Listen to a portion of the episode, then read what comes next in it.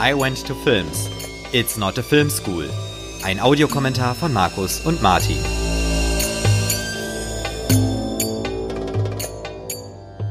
Herzlich willkommen bei I Went to Films, einem alternativen Audiokommentar.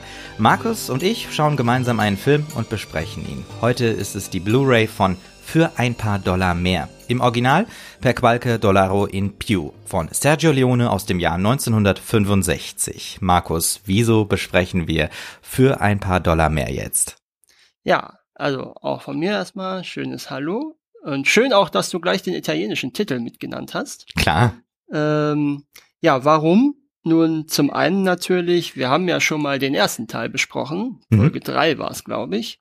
Und da haben wir ja schon angekündigt, dass wir irgendwann auch mal die Folgetitel besprechen werden, weil es meiner Ansicht nach eine Trilogie ist, die mit jedem Teil besser wird. Und ich denke, jetzt ist mal genügend Zeit vergangen, dass wir uns mal dem zweiten Teil widmen können. Und auch unabhängig davon, es ist einfach ein guter Western. Er hat viele Dinge, oder er macht viele Dinge sogar noch besser, die der erste Teil schon gut gemacht hat.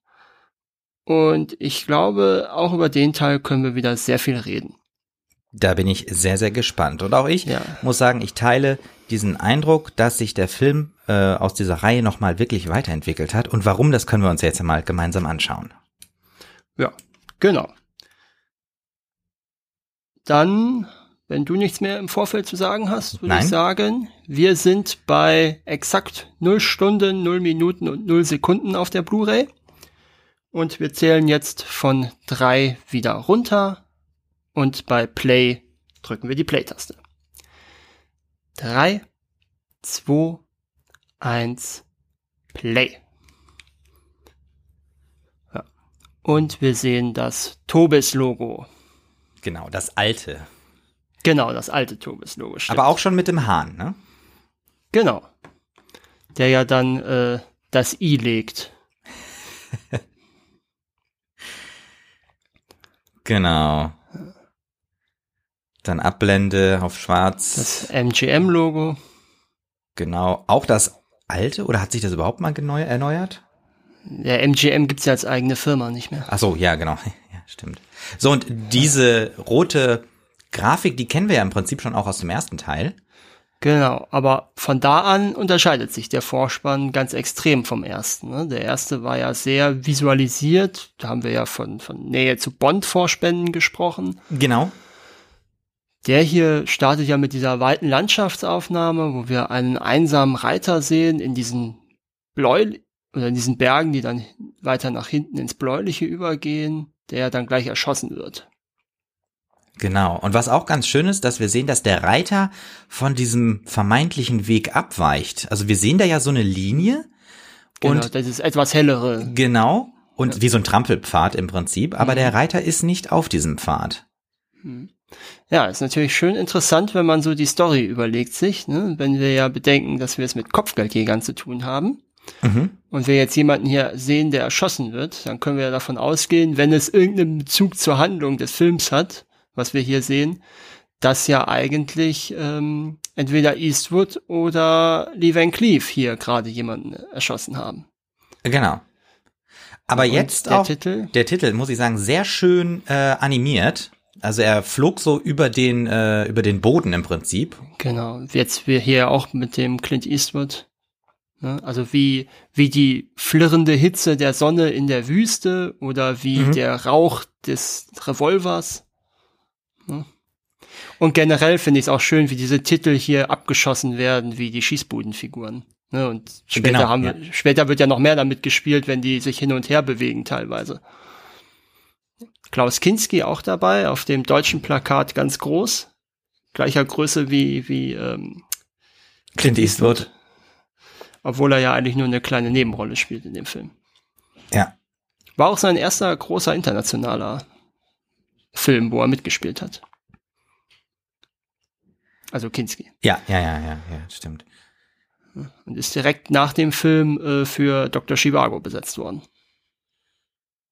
Also hat sich das für ihn auf jeden Fall gelohnt, dort mitzuwirken. Auf jeden Fall, ja. Hat ja später auch noch in verschiedenen anderen Italo-Western mitgespielt. Mhm.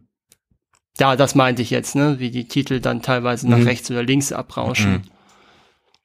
Ja, und trotzdem Und- haben wir noch die, äh, die, die Einstellung mit, äh, wir sehen jetzt nur noch den, also wir ahnen quasi nur noch den äh, toten Körper. Genau, das Pferd ist ja vorhin schon abgehauen. Ja, das, was übrigens wirklich gut mitgespielt hat. Also ich frage mich, wie oft sie das gedreht haben, dass es gepasst hat. Hm. Mit dem Erschießen, also mit dem vom Pferd fallen, das Pferd haut ab, geht erst in die eine Richtung, wartet ein bisschen und, und galoppiert dann in die andere Richtung, aus dem Bild raus. Mhm. Genau, das meinte ich vorhin mit dem Hin und Her von den Titeln, was wir jetzt sehen. Ne? Ja, ja, das ist so dieses Ausweichen, ne? Und äh, Ja, ja, Schießbodenartige, von- ne, was du meintest. Genau. Ja, hm. Genau. Und hier auch erwähnt, Cinecittà. genau richtig, habe ich auch mal besucht, Ah, die Ausstellung in Rom von der Cinecittà. Also man konnte nicht, man hätte auch eine Studio-Tour oder so buchen können, aber ich war spontan Mhm. da, deswegen konnte ich da jetzt nicht äh, groß was buchen. Ähm, und bin dann nur durch die Ausstellung gegangen und ja, war jetzt, ich fand nicht unbedingt was Besonderes, aber ich kann sagen, ich war mal da. ja. Auf jeden Fall auch sehr schöne Musik jetzt hier schon im Anfang. Ne? Ja, Auch schön, wie am Ende von Leone die Titel weggeschossen werden, dass nur noch das Doppel-O oder die Doppel-Null übrig bleibt. ja. Und das ist ja jetzt auch neu bei dem zweiten Teil der Genau, Dollar-Trilogie. so eine, so eine Erklärung quasi, die vorangestoßen wird. Und äh, wird aber eigentlich schön auch eingeführt, was wir jetzt eigentlich für eine Situation haben. Nämlich, dass äh, wir in einer Gegend sind oder in einer Zeit sind, in der es offensichtlich nur noch das Recht des Stärkeren gibt und nicht das Recht des Gesetzes. Ja, und ähm, das fällt mir jetzt auch noch mal so auf. Also wir haben ja immer wieder diese auch diese religiösen Anspielungen, also gleich jetzt hier im Zug Mhm. auch. Wenn, sich wenn der- Mortimer die, die Bibel hält. Genau. Und auch gleich direkt äh, verwechselt wird als äh, eine Hochwürden. Genau. Was natürlich ein, ja, ein Stück weit auch ein, Gag ist, den sich das Drehbuch und der Film jetzt da erlauben, dass sie den Kopfgeldjäger quasi als Priester vermeintlichen einführen. Da passt ja auch der schwarze Hut dazu. Mhm. Und erst jetzt, wo er, und auch der schwarze Mantel, und jetzt erst, wo er die Bibel runternimmt, Ja, aber sieht da- man. das ist aber auch interessant, dass er als Reisender eine so große Bibel dabei hat. Ja gut, vielleicht bewusst, um sich zu verstecken. Ne? Vielleicht. Damit, Ja. Übrigens, äh, Tucumcari ist ein äh, Anachronismus in dem Fall, weil Tucumcari ist erst 1901 gegründet worden. Also Mhm. Also passt eigentlich, eigentlich- nicht in die Zeit. passt eigentlich nicht ins Setting, ja. Mhm. So. Mortimer hat jetzt die Notbremse gezogen, wobei eigentlich eher nur sozusagen den Alarm ausgelöst, dass denn der Zugführer notbremst, so wie ich das jetzt gesehen habe. Ja, ja. Und keiner weiß. Ja, jemand Ja. hat die Notbremse gezogen. Genau, ja. das sagt der Lokführer. Ja. Und Da hinten Mortimer übrigens, das ist ein spanisches Schloss, was man da sieht im Hintergrund auf Ah. diesem Hügel. wirklich schön. Hm. Auch sehr schönes Kostüm, was er da trägt. Mit diesem, Ja. mit diesen Goldapplikationen auf der Weste und diesem, diesem kleinen Umhang da über dem Mantel. Also gefällt mir auch sehr gut von der Ausstattung her. Ja. Und äh, also der Film hat ja generell auch deutlich mehr Budget gehabt dann als der erste Teil, logischerweise. nach Ähm, Ich muss auch sagen, man, man sieht es an einigen Stellen ein bisschen. man also- sieht ja allein schon an dieser Zugfahrt, ne? Die Genau. wäre ja mit dem Budget des ersten Teils gar nicht drin gewesen wahrscheinlich. Ja. Und auch generell äh, die vielen äh, Kulissen und Drehorte. Das hatten Mhm. wir ja im ersten Teil Mhm. überhaupt nicht. Hm, Das da sind so ja, genau, da haben wir ja an einem Ort gespielt. Auch Ja. schön. Äh, offenkundig ist der Typ so grimmig und gefährlich, dass man mit dem Drucken der Fahndungsplakate gar nicht mehr nachkommt, wie man das Kopfgeld erhöhen muss und das dann einfach nur noch handschriftlich erhöht. Naja, das erzählt ja jetzt der, äh, der, der, der ähm, hinter dem äh, Schalter, dass er das selbst gemacht hat. Hm. Ja, ja, aber offenkundig ja, weil der Typ so gefährlich ist, sonst hätte man ihn ja schon vorher gefangen. Ne? Ja, genau, richtig. Und es traut sich halt auch keiner ran, weil scheinbar läuft er ja da ja ganz normal rum. Und alle kennen den auch irgendwie. Na gut, wenn überall seine Plakate hängen, dann kennt man den natürlich. Ja. Und es zeigt natürlich auch ein bisschen äh, Überheblichkeit. Hm. Von äh, Holloway heißt der, ne? Jetzt der auf dem genau. auf dem Plakat. Man sieht auch, die Scheibe ist kaputt von diesem Ja. Tresen. Also scheint das auch eine Gegend zu sein, wo nicht so viel neu gemacht wird erstmal. Ja. Auch schön das, das Zie äh, dieser Saloon mit den Ziegeln außen. Hier ist auch nicht viel los, wie man sieht. ja. Ein Tisch. Und einer hat schon zu viel. Ja. Warum auch überhaupt der Klavierspieler spielt, ne? Ich meine, So, weil jetzt jemand reingekommen ist, ne? Ja. Und Mortimer Ja, ähm, erkundigt sich äh, mit Hilfe des Steckbriefes nach diesem Burschen beim Barkeeper. Genau. Und der sich aber nicht traut, ihm zu sagen, wo er ihn findet. Und das ist jetzt auch schön im Prinzip, ähm, was man bei diesem, was wir bei diesem Film jetzt noch äh, öfter ähm, hervorheben werden. Das Spiel mit den Bildern. Also jetzt dieses nach oben schauen und ähm, nicht mit Dialog, sondern im Prinzip wirklich mit Spiel. Und das muss man sagen, das äh, sehen Mhm. wir ja in diesem Film ganz, ganz oft. Ja, vor allen Dingen ist ja äh, Mortimer zumindest die erste Hälfte des Films ein relativ wortkarger Typ.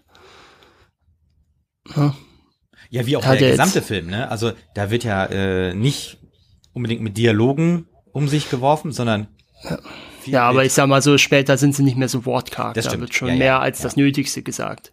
Auch schön jetzt bei dem Verhandlungsplakat, äh, kleiner Fehler, äh, da sind jetzt nämlich die handschriftlichen zwei Nullen weg. Stimmt. Das ist richtig, ja. Gut beobachtet. Und aber auch irgendwie eine, eine ungewöhnliche Art, den da hervorzulocken, ne? Ja, das stimmt. Also Eigentlich wäre es doch viel einfach einfacher, wenn er ja, einfach versuchen, das Schloss aufzuschießen und dann reinzustürmen. Aber Und was man auch natürlich direkt hier sagen muss, ähm, Frauen haben hier wirklich nur eine Neben, also noch nicht mal eine Nebenrolle, sondern eigentlich nur so Beiwerk, ne? ja, ja, es gibt, äh, ich weiß gar nicht, ob überhaupt eine Frauenfigur. Also wir haben ja sie und wir haben später ja noch in dem Hotel, wo Mhm. Eastwood absteigt. Gibt's sonst überhaupt noch eine? Ich bin mir jetzt nicht sicher. Ah ja, klar, gut, äh, Mortimers Schwester in den Rückblenden. Ja, stimmt, ja. Aber ja. aber so eine richtige Nebenrolle, so gesehen, haben wir eigentlich nicht, ne? Das so eine Ganze Marisol hier- zum Beispiel fehlt, ne? Genau. Die ist auch eigentlich, es ist auch nicht wichtig eigentlich, ne? Es geht ja um, es geht ja ums Geld. Mhm, Genau, es geht nur ums Geld, ja. Und das Ähm. ist super, wie äh, äh, Mortimer jetzt an seinem Pferd seine Waffen zückt. Ja. Äh, diese Flucht, die wir gerade gesehen haben über die Dächer, das ist eine Anspielung an den Film Ritter der Prärie von André de Toth. Und dieser Film zeichnet sich auch dadurch aus, dass wir, also der, den wir jetzt gucken, dass hier ganz viele Elemente des klassischen Westerns entweder umgedreht werden oder eben zitiert werden und auch einige Filme, in denen Lee Cleef mitgespielt hat. Also Das- anders als ja. in äh, für, ein, für eine Handvoll Dollar, wo wir ja einen Ostfilm hatten mit dem japanischen Vorbild, Mhm. haben wir hier jetzt tatsächlich eine Art Best-of von Western aus den 40ern und 50ern. An vielen Stellen. Was ja auch nochmal dafür spricht, dass Italo-Western ja eine eigene, wirklich ein eigenes Genre ist. Ja, das auf jeden Fall. Ja. Das ist schön, wie äh, äh, Mortimer so ganz in aller Seelenruhe sein, äh, sein Revolver zusammenbaut mit diesem Stütz, Ja, mit dem Gewehrkolben ist das. genau, ne? mit diesem Gewehrkolben und anlegt in aller Ruhe und dann mit einem Schuss ihm einfach direkt in den Kopf schießt, auf Distanz. Ja. Und schon sehen wir, er kassiert das Kopfgeld, also im wahrsten Sinne des Mhm. Wortes. Mit Kopfgeld. dieser schönen, äh, ich weiß gar nicht, was das war, für ein, war es eine Maultrommel oder eine Gitarre, was da jetzt kam in dem Moment, dieser ja, Soundeffekt. ja, ja. Und ähm, hier muss ich einmal kurz den Schatten von ihm äh, ansprechen, Ja, der ja wirklich wie nach äh, äh, Clint Eastwoods Rolle hm. schon anmutet.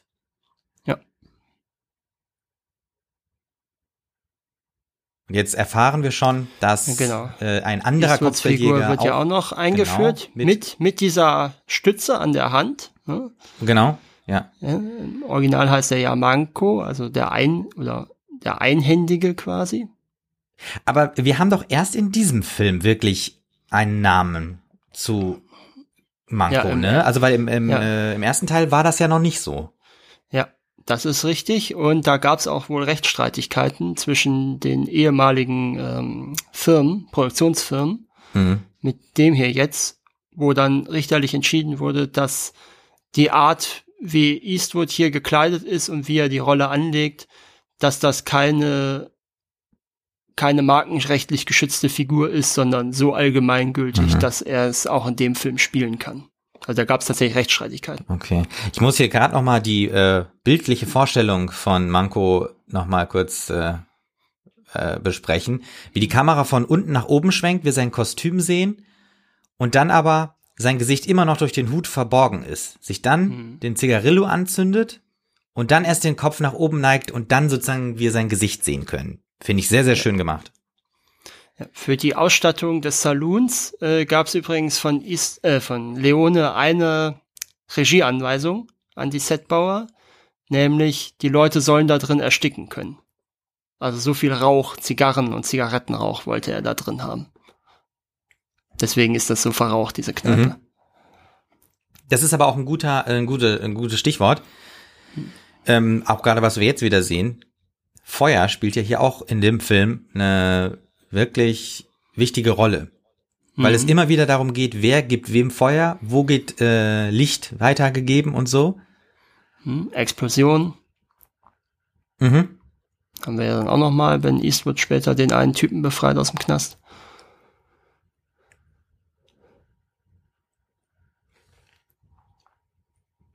Ja, auch dieses, ähm, später kommen ja noch äh, hier die, die, das Spiel mit dem Streichholz dazu und so weiter. Hm, hm.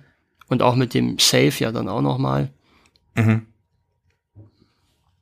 Das hier ist ja jetzt einfach nur noch so ein, so ein reines, also ich meine, das ist jetzt nicht mehr ein Glücksspiel, sondern jetzt wird dieses Glücksspiel an dem Tisch äh, zu einem Psychospiel. Ja.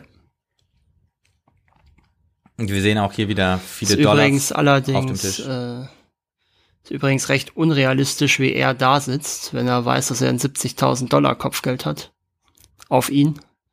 Na gut, vielleicht er fühlt er sich da ja sicher.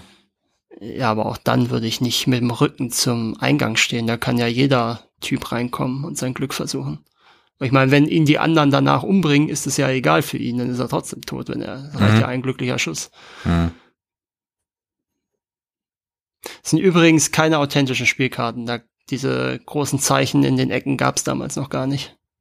Hm. Das sind moderne Spielkarten. Okay, ja.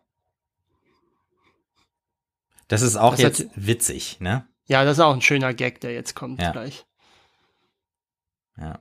Und auch schön, dass das Fenster bei dem Barbier kaputt war, da wo sein Kollege reingeguckt hat. Ja. So wie bei dem Fahrkartenschalter in Tucumcari. Mhm.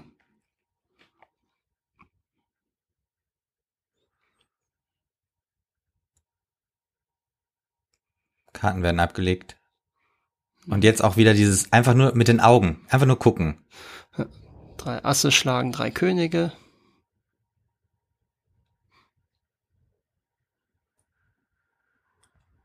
Tja, das ist die entscheidende Frage, die hättest du vorher stellen müssen. Warum spielen wir eigentlich? Ja.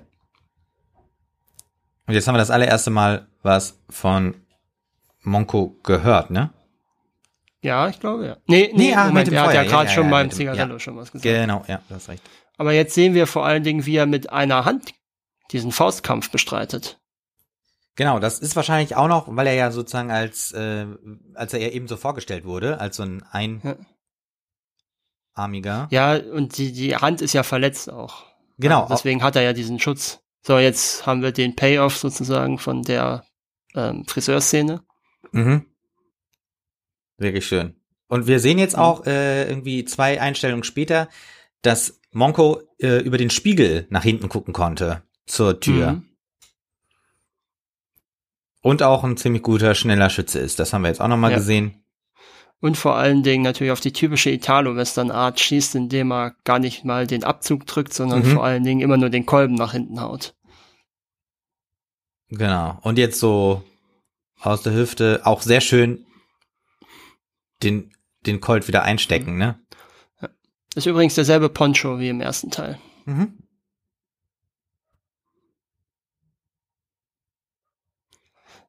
Ja, und hier haben wir jetzt so eine zynische Szene, wo der Sheriff als komplett inkompetent dargestellt wird, aber auch das System als solches als eines mit falschen Anreizen dargestellt wird, indem er eben sagt, ne, er bekommt für seine Arbeit so viel wie mhm. Monko für diesen einen Verbrecher in drei Jahren nicht.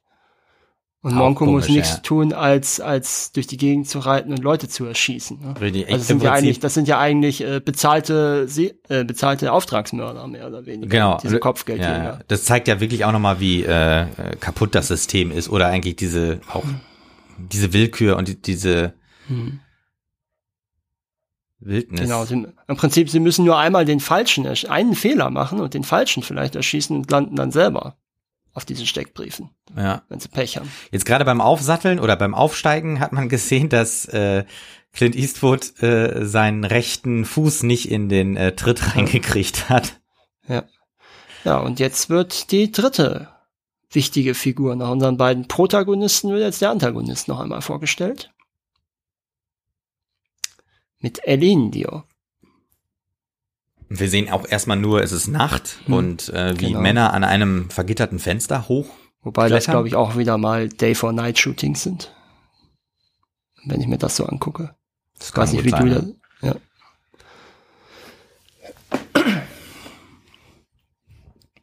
Wir hören in der Ferne einen Kojoten oder einen Hahn. Und wir sehen äh, zwei Personen in einer Zelle. Ja. Und der Zellengenosse guckt raus, er hat irgendwas mitgekriegt. Und Während hingegen El Indio noch völlig ruhig ist. Beziehungsweise man könnte ja zu dem Zeitpunkt vielleicht sogar meinen, dass er derjenige ist, der rausgeholt wird und der Typ, der da pennt, nichts mitkriegt gleich. Genau, wobei er da auch so ein bisschen wie tot liegt, ne? Mhm. Ja, und wir sehen hier schon äh, das Modell vom Safe aus der Bank von El Paso. Richtig, den er irgendwie aus einem Stück äh, Stein oder äh, Mauer glaube ich. Ja, so ganz klar weiß ich es auch nicht, was das sein soll. Gerade eben sah mir das so aus, als ob er da was kneten würde. Ja, ich glaube, er hat mit so einem kleineren Stein äh, ja. einen größeren Stein bearbeitet. Ja, ja, kann auch sein, ja.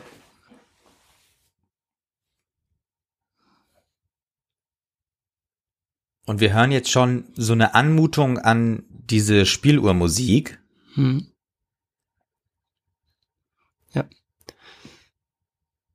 Genau, die ja immer wichtiger wird im Laufe des Films. Bis zum Finale dann hin. Genau. El Indio liegt immer noch völlig regungslos. Ja. Während seine. Man sieht nicht mal, ob er über, doch man sieht nur, man sieht gerade so, dass sich der, der sich die Brust hebt. Ja, er atmet also noch, ja. ja. Selbst jetzt, wo seine Bande drin ist, fängt er jetzt erst an, überhaupt die Augen zu öffnen. Und man sieht schon in diesem ersten Augenblick, das sieht irgendwie nicht so ganz gesund aus. Ja? Er hat sehr, sehr äh, äh, glasige oder ja. äh, glasige Augen und verschwitztes Gesicht. Ja. Macht auch nicht den Eindruck, als selbst jetzt wirkt es so ein bisschen, als ob ihm noch nicht ganz klar wäre, was eigentlich passiert. Er braucht auch erstmal eine Waffe wieder, ne? Damit ist er wieder vollständig. Hat er die jetzt eigentlich ge äh, gekriegt oder hatte er die schon? Nee, die hat er gekriegt. Nee, die, ne? hat, die haben sie ihm rübergeschmissen gerade, ja. Ja. Und damit ist er ja quasi wieder jetzt vollständig. Ja. Jetzt verabschiedet er sich von, von seinem Amigo. Ja, dem Zellengenossen und er schießt ihn. Das ist auch eine sehr schöne Einführung eigentlich, ne? Dieses ungesund aussehende, dieses halbfertige aussehende und dann gleich im nächsten Moment erschießt er erstmal seinen Zellengenossen. Mhm, und nimmt auch äh, dieses Modell mit. Ja, von, dass man ja zu dem Zeitpunkt auch noch nicht wirklich äh, einschätzen kann, was das bedeuten soll. Also ich muss auch sagen, wenn ich nicht wüsste, dass es ein Modell ist, hätte ich das auch als solches nicht erkannt. Ich hätte eher gedacht, das ist hm. eine Schachtel oder so und da ist irgendwas hm. drinne. Ja. Und jetzt ja, ist aber auch so. Äh, gut, äh, ganz kurz, äh, dass er seine Leute vorschickt runter. Ja.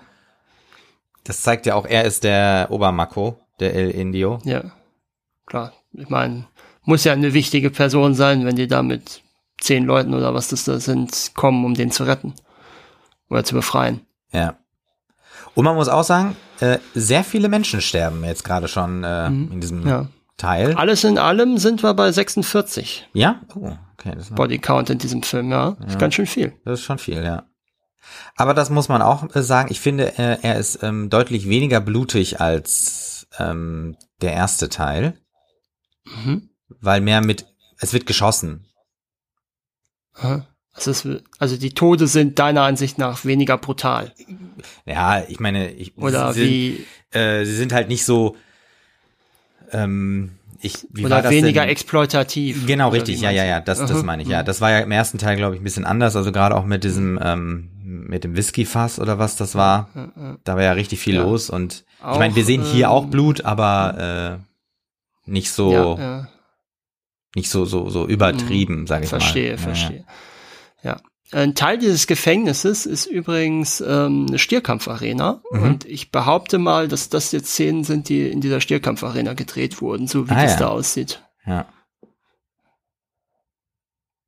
So, und jetzt äh, kommt nochmal, äh, lernen wir, jetzt lernen wir El Indio nochmal ein bisschen genauer kennen, indem er einen der Wachmänner Genau. mit einer Waffe bedroht und ihm sozusagen erklärt, ja, ich lass dich nur am Leben, damit du allen erzählen kannst, was hier passiert ist.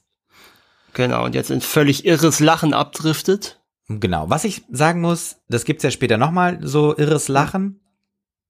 Das, sowas mag ich nicht. Also das ist so, es wirkt so, es wirkt so gespielt. Ich meine, Aha, natürlich ist es gespielt, aber Ja. es wirkt so gespielt. Es wirkt unnatürlich, meinst du? Unnatürlich, genau, ja. Aber jetzt finde ich sehr schön. natürlich. Pass mal auf, worauf Mhm. die beiden jetzt jeweils hingucken auf dem Plakat. Hm?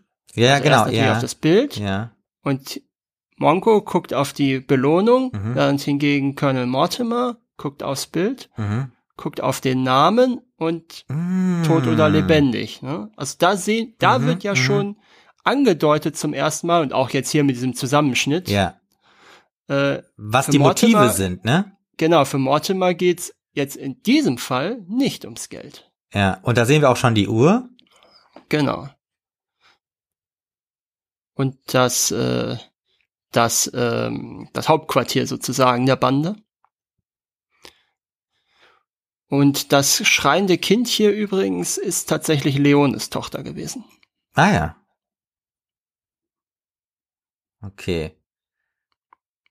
Und ähm, El Indio ist natürlich jetzt sauer, er kommt nach Hause und alles ist irgendwie, also er war ja auch lange weggesperrt und alles ist irgendwie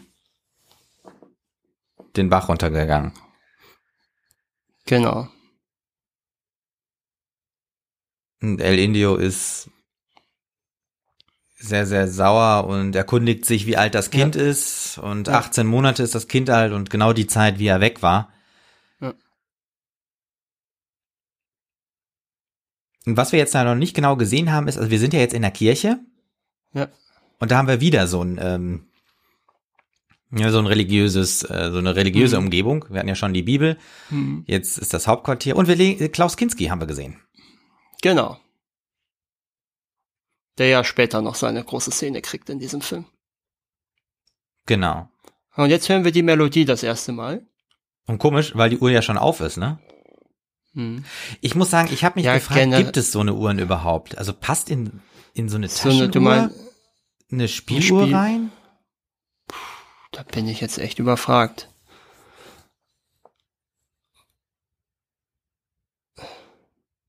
Aber sehr schön auch, wie diese eigentlich ja eigentlich ganz nette Melodie gleich schon mit Tod und Gewalt zusammengeführt wird. Ja, vor allem auch gegen Frauen und Kinder, ne? Ja, Aber wir haben es nicht gesehen und wir sehen auch jetzt die Toten nicht mehr, ne? Die sind außerhalb Hm. nee, des Bildes, irgendwo anders. Ja, ja. Genau. Und ähm, jetzt haben wir den, das allererste Mal ein Duell. genau.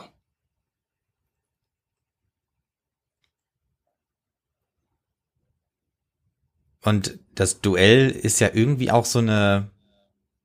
Eigentlich ist das Duell in dieser Wildnis oder in dieser äh, wilden Gegend eigentlich eine Art ähm, Zivilisation, also ein Hauch von Zivilisation, weil es ja irgendwie Mhm. nicht um Hinterhältigkeit geht, sondern um Timing und um Können. Also irgendwie versucht man bei dem Setting Ja, es geht ja, Duells, in, äh, im Prinzip geht's ja bei so einem Duell darum, das Gesetz auszutricksen. Ne? Ach so wegen Notwehr, Logik- ne? Ja. Genau, das ist ja die Logik hinter diesen Duellen Mhm. im Western. Auch schön, wie sich diese Musik jetzt immer mehr aufbaut und immer mehr. Wir haben zuerst die story-immanente Musik aus der Spieluhr gehabt und jetzt kommt diese orchestrale Musik, die sich immer stärker aufbaut, die natürlich nicht mehr innerhalb der Story stattfindet, sondern nur noch innerhalb des Films. Mhm. Ja, und gleichzeitig noch diese Orgel jetzt, die natürlich das Kirchenambiente wieder einführt. Mhm. Und jetzt einfach auch, das kennen wir ja schon auch aus dem ersten Film, Gesichter gegeneinander schneiden. Also nicht nur die beiden genau. Kontrahenten, sondern auch ja. die äh, anderen Banditen, die Zuschauer sozusagen. Ja, dieses Zelebrieren, dieses mhm. genau, genau. Herauszögern des entscheidenden ja. Moments im Duell. Ja, Klaus Kinski nochmal groß. Genau.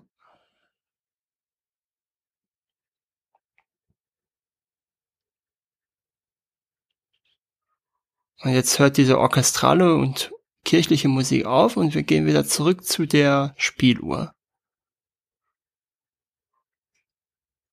Genau. Und man hört sie wirklich fast gar nicht mehr. Genau.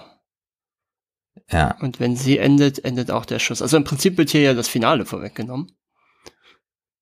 Ja, genau, du hast recht. Ja, das finde ich ein guter, äh, ein guter Punkt.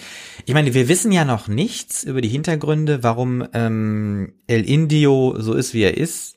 Aber das mhm. ist, kann jetzt auch nicht die, natürlich die, die Erklärung dafür sein. Weil ich meine, von dem, wo er gekränkt ist, äh, ich meine, da hat er sich ja, also ich meine, da hat er selber schon ähm, ein Verbrechen begangen. Ja, ja gut, und jetzt sehen wir hier schon mal, dass er äh, offenkundig äh, irgendwas zum Rauchen braucht, was nicht wie eine normale Zigarette wirkt. Ja, man muss auch sagen, ähm, in dem Moment wirkte er wieder sehr, sehr schwach und labil. Dadurch, mhm. dass er sich sofort hinsetzt, und jetzt auch, jetzt hat er den Zug genommen und lässt seinen Kopf nach hinten fallen. Ja. Und muss erstmal bisschen absch abschalten. Ich finde es auch interessant, wie er die Zigarette hält. Ja, irgendwie so ganz tief. Äh, ja, vor allen Dingen zwischen dem Finger. Mittelfinger und dem Ringfinger. Ne? Mhm. Normalerweise hält man die ja mit, zwischen dem Zeigefinger und dem Ringfinger, wenn man raucht. So. Mortimer geht jetzt in eine Bank. Äh, wir haben, glaube ich, nicht gesehen, in welche. Ne? Also wir wissen es eigentlich nee, noch nicht. Genau, nee. Aber es geht ja eigentlich ihm nur darum herauszufinden, welcher Bank El Indio überfallen wird, letzten Endes. Mhm. Das ist ja das, das ist ja letzten Endes der Plan, den er dahinter hat. Mhm. Also verstehe ich jedenfalls diese Szene. Ja. Also er gibt sich jetzt quasi als ähm, Kunde oder als Interessent aus, ne? Hm, genau.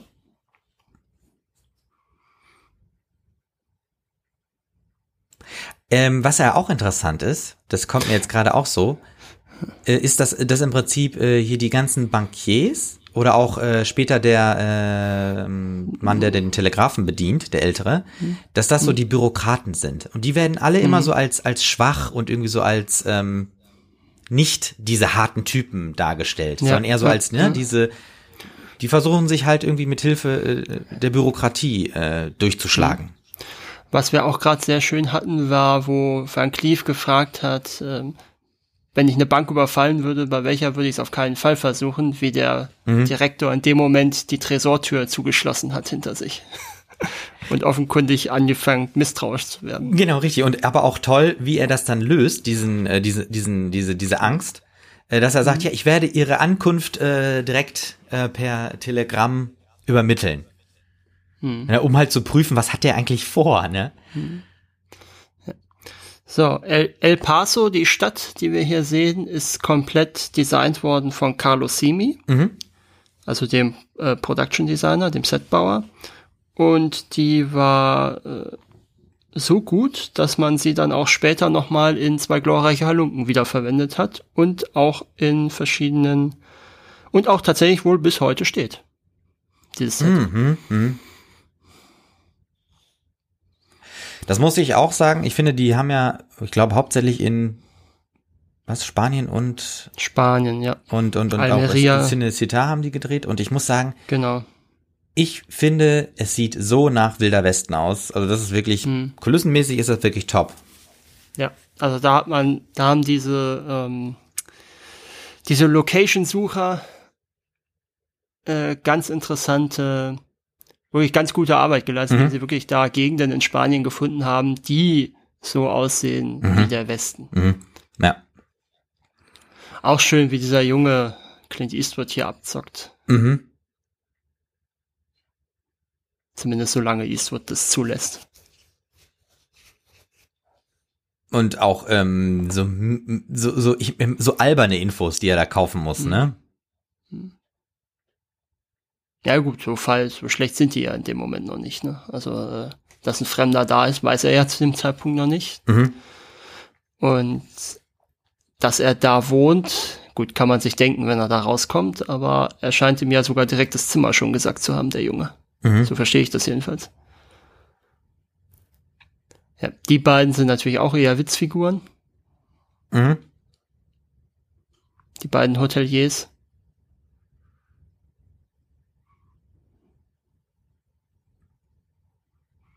Und auch irgendwie so sowas wie DSGVO ist da wahrscheinlich auch egal, ne?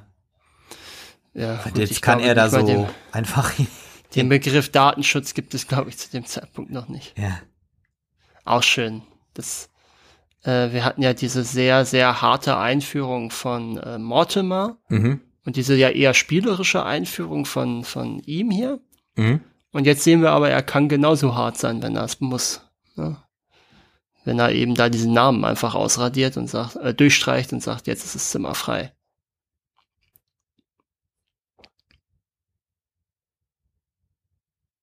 Ja, also Monko hat sich jetzt selbst eingebucht und äh, schmeißt einen anderen Gast raus. Der Gast kommt jetzt auch äh, ganz erbost wir wissen gar nicht, was oben passiert ist. Ne? Wir haben es ja auch nicht gesehen. Genau. Wir sehen nur, dass der, der Gast. Wir wissen, dass es ungefähr so 10, 15 Sekunden gedauert haben muss. Mhm.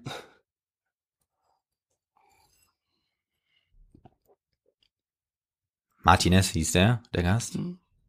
Und wir sehen ja jetzt schon, wie viel Angst, wie viel Angst er hat, dass er noch immer sich im Hotel aufhält, wenn Eastwood runterkommt. Ja. Und er hat ja, Martinez hat ja gesagt, er, er muss abreisen. Er hat noch was, ah, ich muss noch was erledigen, ne? Also diese Ausrede. Ja, ja. Und auch natürlich demütigend, dass er ihm noch sozusagen seine Unterwäsche hinterher schmeißt. Hm. Auch schön, wie er die Tür mit dem Fuß schließt. Ja. Und Monko holt sich den Steckbrief nochmal raus mit einer Hand, ne? Hm. Genau. Mit der rechten schießt er ja eigentlich fast nur. Ja, und das soll wahrscheinlich auch noch die Verletzung sein, ne, aus dem ersten Teil. Ja, so ganz klar ist, eigentlich ist es, Oder also ist es ist nicht dieselbe Figur, ne? so, es ist okay, auch nicht ja. dieselbe Figur, ne? Ja, ja, also es ist einfach, mhm. ne, das ist ja sogar höchstrichterlich in diesem Streit entschieden worden, dass das mhm. eben nicht dieselbe mhm. Figur mhm. ist. Nee, klar, ja, er ist ja auch jetzt nicht mehr der Fremde, sondern er ist einfach nur ein Kopfgeldjäger. Kopfgeldjäger. Ja. Und hier wieder die Spielerei mit der, alle können natürlich da unfassbar gut hm. schießen, ne? Hm. Ja, vor allen Dingen ist jetzt so die letzte Hauptfigur ist er ja nicht, aber vielleicht die wichtigste der Nebenfiguren, mhm. die jetzt hier noch hinzukommt. Gorgi meinst du? Mit, genau. Der ja so im Prinzip die zweite Hand von El Indios Bande ist. Mhm. Und der ja später auch der einzige sein wird, der El Indio ähm, oder der merkt, dass El Indios Weg offenkundig völlig in den Wahnsinn ge ge äh, gedriftet ist und der dann ja El Indio Contra geben wird. Mhm. Kurz vorm Finale.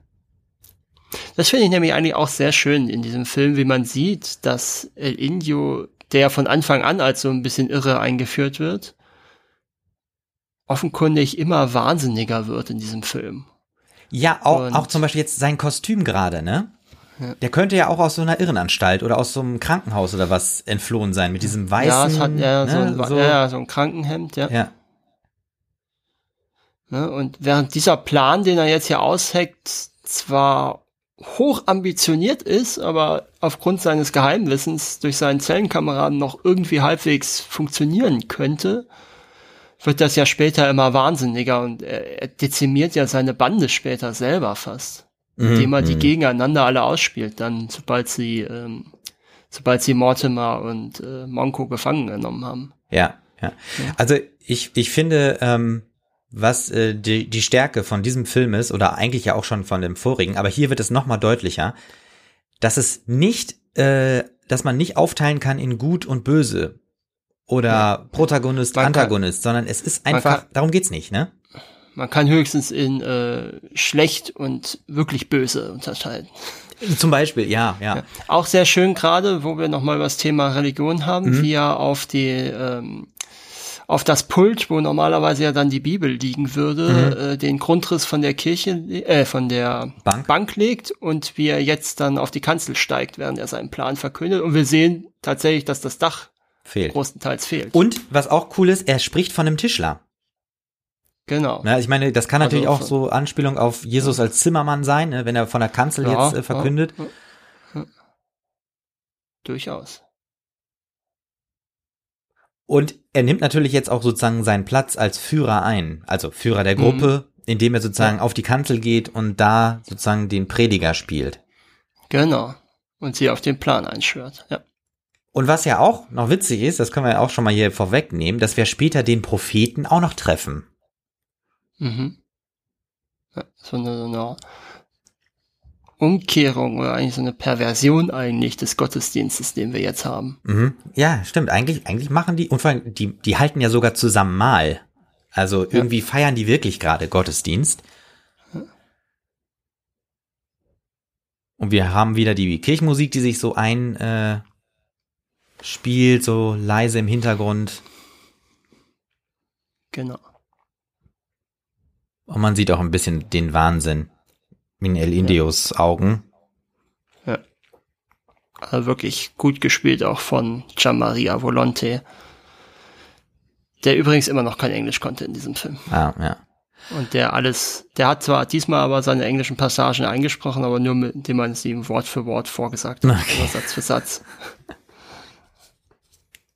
Und ich habe jetzt gerade 14 Gefolgsleute gezählt. Kommt das hin? Ja, kommt schon, kann sein, ja. Ja, also es, es kommt nicht ganz hin mit äh, zwölf Jünger oder so, also das. Ja. Na gut, wenn du, wenn du äh, Luigi Pistilli noch als Judas hinzuzählen willst, weil er sich ja später gegen ihn wendet.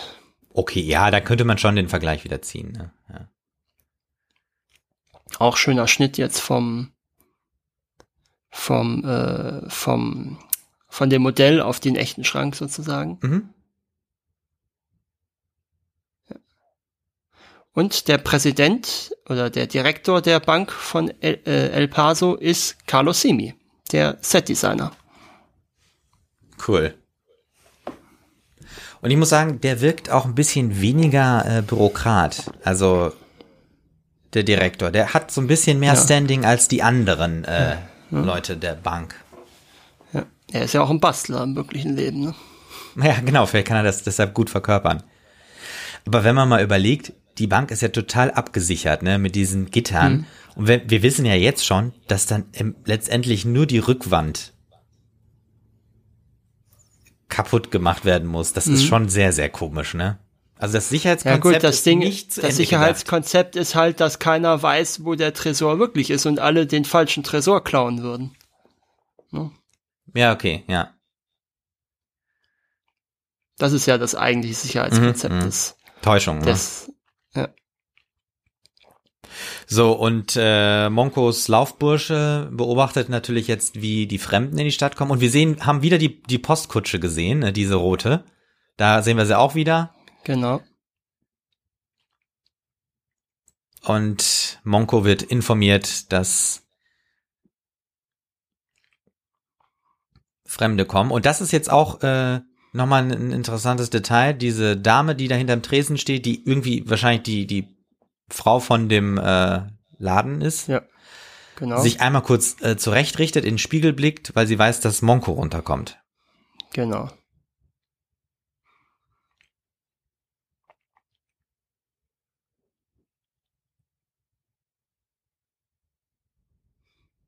Und ähm, eigentlich sind auch ja. schon die Kinder in dem Ort sehr, sehr gerissen weil äh, der genau. Junge jetzt für jeden einzelnen äh, Fremden sozusagen äh, 50 Cent oder was verlangt. Versucht zumindest. Ja. Und trotzdem, äh, wenn er an Schlawittchen äh, gepackt wird, ähm, hm. sagt er noch, ja, das kostet dann zwei Dollar. Hm. Also eigentlich kann man dem Jungen nichts vorwerfen, weil die Welt ist ja so. Ich meine, es gibt Kopfgelder ja, pro Person und er rechnet einfach auch 50 Cent pro Person, also pro Info. Ja, er macht ja das, was Eastwood selber am Ende des Films auch macht. Genau, richtig. Also eigentlich zeigt das auch nochmal, wie verloren eigentlich diese Welt dort mhm. ist, dieser wilde mhm. Westen. Mhm. Weil das ja, einfach weitergegeben wird an die nächste Generation. Ja.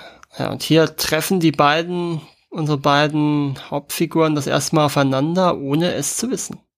Richtig. Und jetzt müssen wir mal darauf achten, was mit dem Feuer passiert. Deswegen hatte ich das vorhin nochmal mhm. erwähnt. Das finde ich halt so super.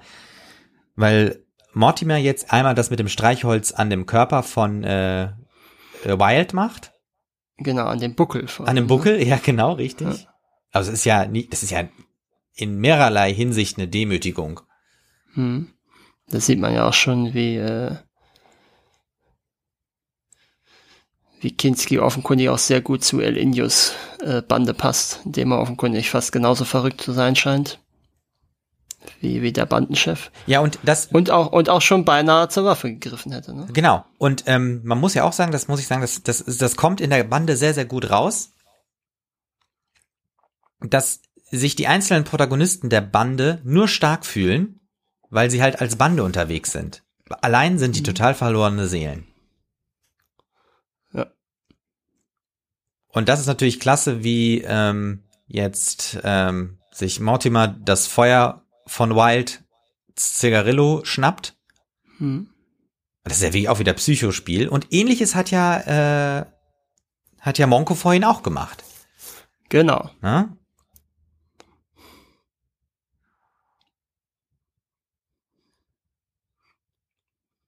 Und Monko beobachtet das natürlich alles auf Distanz ja. an diesen Pfeiler gelehnt. Und denkt sich, was ist das denn für ein Typ?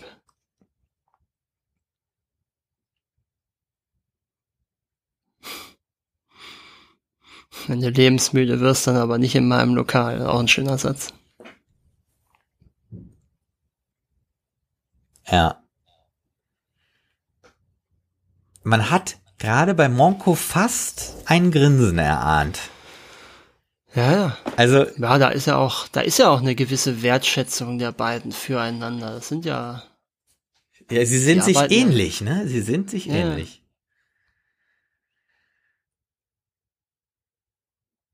Weil im Prinzip hat ja Mortimer ähnlich agiert jetzt wie Monko, haben wir ja schon gesagt, mit dem Zigarillo, aber auch dieses direkte Konfrontieren und dieses mal gucken, wann dir was auffällt, wer ich bin, was ja er dann beim Kartenspiel gemacht hat.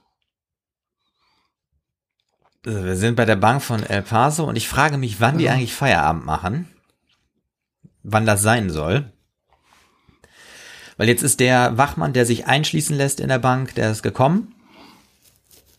Hm. Und die Patrouille beginnt äh, ihre Runden um die Bank. Und wir haben eigentlich Mittagssonne. Aber vielleicht ist ja auch nur Mittagspause. Oder es ist Freitagmittag und die machen jetzt zu bis Montagmorgen. Ja, oder die haben immer nur vormittags auf.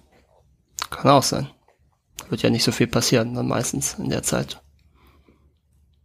Nee, aber Wild sehen wir wieder und er zählt und äh, der andere. Alle zählen, ja. Genau, zählt auch.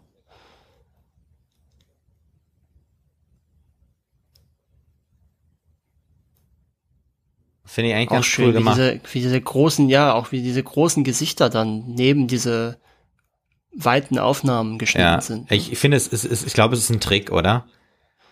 Vermute ich das auch. Sieht sehr nach Trick aus. Oder es sind ganz spezielle Linsen, die man da genommen hat. Aber ja. ich denke auch eher. Also zumindest das, was wir gerade gesehen haben mit Luigi Pistilli, das sieht für mich sehr nach. So, jetzt äh, sehen wir Mortimer mit einem äh, Fernglas äh, die Szene beobachten. Und mhm. was ich da komisch finde, das erste Mal Fernrohr, hier auch, hier genauso, sehen wir, das ist ein Fernrohr. Ne? Und das ist ja. auch nah dran. Und hier auch, das ist nah dran. Aber gleich ja. sieht es überhaupt nicht mehr nach Fernrohr aus.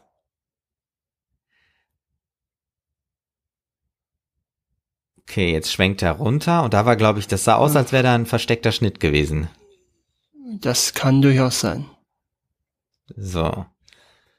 Jetzt haben wir wieder eine ganz normal. Jetzt guckt er ganz normal rüber und guckt aber in ein Fenster. Nee, jetzt zum Beispiel. Hm. Das Mhm. sieht nicht mehr so Ja, nach es ist- Fernglas aus. Das ist einfach nur ein ist nicht mehr so nah wie gerade eben, wo er da stand. Ja, genau, stimmt schon. richtig. Und das, äh, das reißt so ein bisschen raus. Oder er hat es vielleicht jetzt anders eingestellt. Er kann es ja, glaube ich, ein bisschen einstellen, wenn ich es richtig sehe. Oder? Hm, ja, ich weiß, ich kenne diese Funktion nicht, dieser Fernrohre, aber das ist natürlich ein Und richtig geiles Bild und voll, voll nah. mit dem, mit dem Feldstecher. Genau. Ja. Vor allem auch, dass er überhaupt nicht äh, reagiert. Also Monko ist, starrt einfach völlig seelenruhig weiter. Ja, jetzt grinst Jetzt ihn an. grinst er ihn auch an. Ja. Ja, und hier haben wir die einzige Möglichkeit, ein bisschen ähm, die Zeit einzuordnen, indem wir ja hier sehen, 72? Juni ja, zwei- so. 1872, Ja. was übrigens nochmal ein, ähm, ein, ein, ein Anachronismus ist, weil 1872 konnte man noch keine Zeitungen mit Fotografien Ach, okay. drucken. Ja. Und auch witzig, er hat ja, also äh, äh, äh, Mortimer hat ja jetzt Recherche gemacht, er hat ja quasi gegoogelt, ne? Genau. Ja. Und das ist auch schön, wie unterschiedlich die beiden recherchieren. Also Mortimer geht sozusagen äh, zur Zeitung und guckt ins Archiv Ja. und blättert alte äh, Ausgaben durch. Und Monko findet diesen alten, Hm. der als Prophet äh, genannt wird, der ja auch witzigerweise auch bei äh, für eine Handvoll Dollar den Sargbauer gespielt hat, ne? Genau, das ist der Sargtischler. Also Und- wieder dieser Österreicher. Und der ist super irre. Und vor allem das Tolle ist, dass äh, diese, diese Figur, die ist ja relativ zeitlos, ne? Weil das könnte ja auch eigentlich eine Figur in einem äh, aktuellen Film sein. Also ein Verrückter, der so ein bisschen was erzählt, ja, die, als die Eisenbahn gebaut wurde und so weiter, da wurde mir mein Land weggenommen. Da haben die gesagt, nee, ich verkaufe mein Land nicht. Und dann wurde einfach auf dem Nachbargrundstück gebaut und jetzt hat er die Eisenbahn direkt vor der Haustür, ne? Hm. Und das ist ja ein reales Problem. Und jetzt Ja. sehen wir wirklich die Eisenbahn, oder wir sehen sie nicht, aber wir spüren das. Das ganze Haus wackelt. Und wir sehen sogar Sehen den Rauch. Dampf. Ja. Ja. Und das, das wirkt wirklich wie ein bisschen übertrieben, ne? Und sogar Ja, der gut, Ofen fällt um. Und das Rohr fällt ab. Ja, gut, ich würde sagen, das ist tendenziell halt eher als Gag gedacht. Ja. Aber ich finde, es ist gerade so die, äh, die Grenze. Ich finde, das ist gerade, äh, weißt du, mehr ging, ginge gar nicht, weil sonst wäre es lächerlich. Nee. Aber es war Ja. gerade so ausgereizt, dass es noch gepasst hat. Dass es nicht, dass es nicht den Gesamteindruck, Genau, die richtig. Gesamtstimmung des Films Ja, Das torpediert ja. hat. Ja.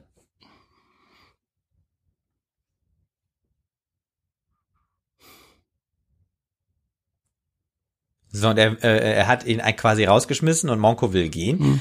Aber eigentlich will er ja nicht, dass er geht. Er will ihm ja weiter Mhm. seine Geschichte erzählen.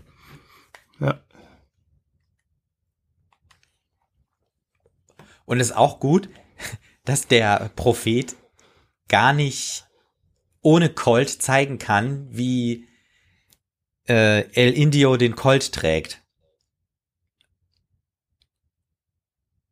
Hm. Ach so, oder fragt er überhaupt nach El Indio oder fragt, fragt er nach Mortimer? Nee, er müsste nach Mortimer ja fragen. Genau. Er will sich ja nach dem informieren. Mhm. Da, ja, was ja, Colonel Douglas Mortimer. Genau, ja. Also da haben wir ja auch schon die Andeutung, dass Mortimer im Bürgerkrieg gedient hat. Mhm.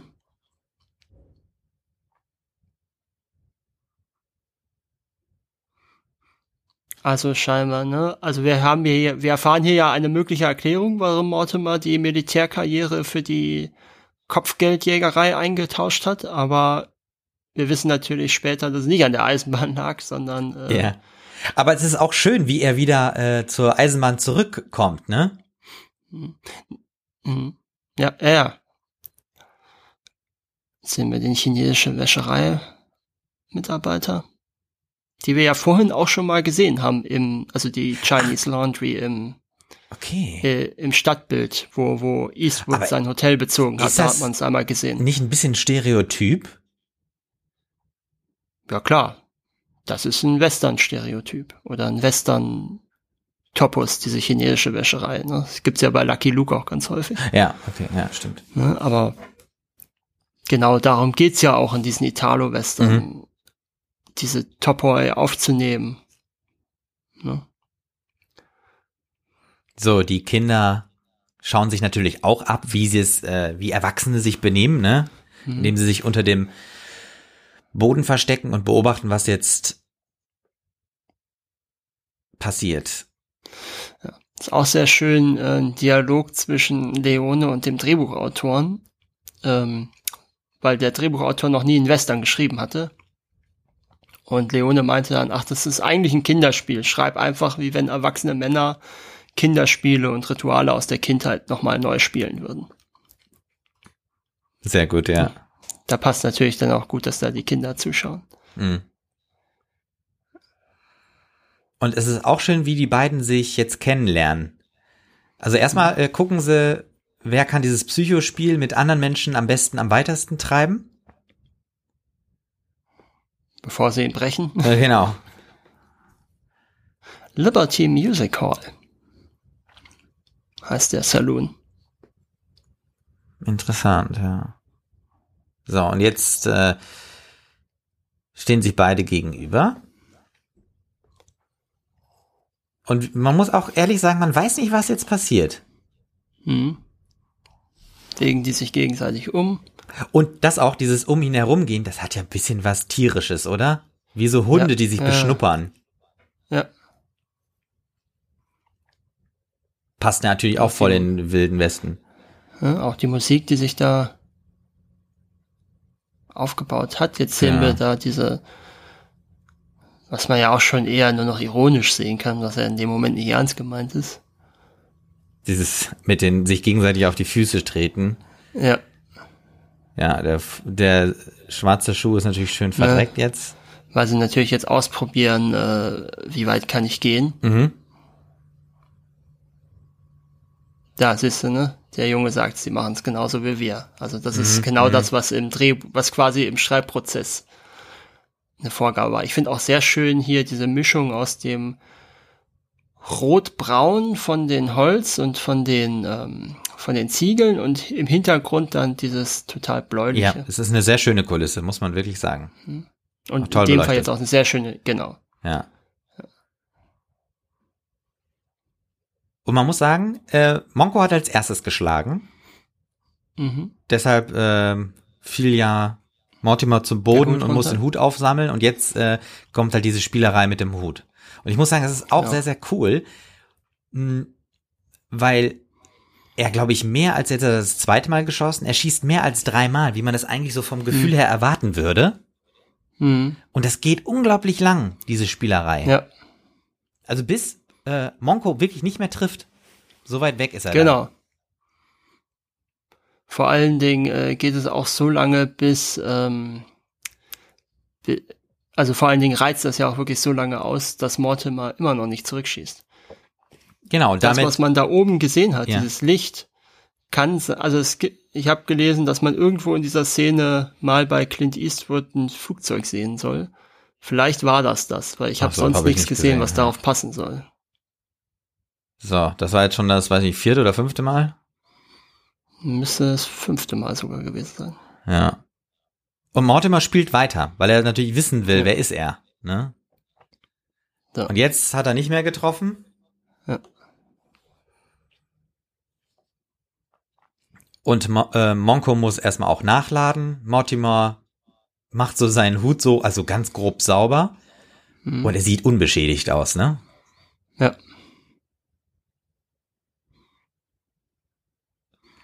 Ja. Und das ist, also er will ihn, glaube ich, gar nicht treffen, ne? Monko schießt ihm jetzt vor die Nein, Füße, nein. ne? Sondern er will Es einfach geht ja zeigen. nur zu gucken, wie er darauf reagiert. Genau, ja.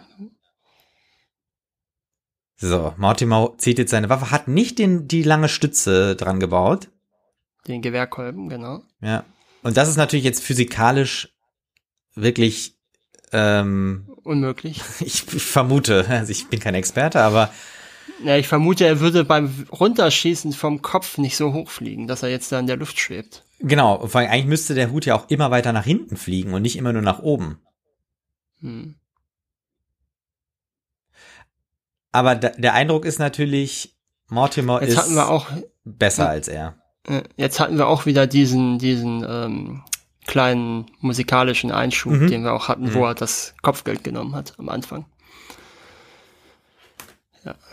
Und aber auch schön, dass die beiden sich dann gegenseitig sozusagen begutachten, was die so für Waffen haben. Ne? Also wie, wie schön Monko jetzt äh, die Pistole von Mortimer sich angeschaut hat. Ja, und so eine Art Vater-Sohn, Mentor-Schüler-Beziehung sich so leicht aufbaut. Ja, das wird ja gleich sogar Thema, ne? Mit dem I- äh, hier Mortimer sagt ja, er ist ähm, im Prinzip mit seiner mit seinen Gewehren so alt geworden, wie er jetzt ist. Was insofern interessant ist, weil, was schätze, wie alt war Lee Van Cleef während dieser Dreharbeiten? Ah, das boah, Wenn du jetzt so anguckst. schwierig. 45? 40. Ja, okay, ja. Und gerade mal fünf Jahre älter als Eastwood in dem Fall. Ja. Aber die könnten durchaus auch 30 und 55 sein, wenn man die so anschaut. Mhm. Mhm.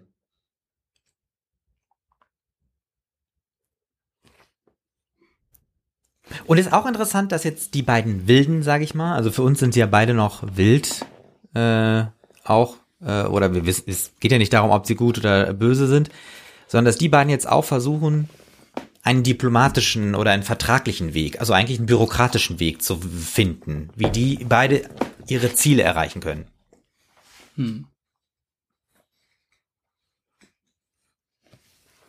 Jetzt haben wir die Militärallegorie, die der Colonel natürlich ausführt nochmal. Mhm.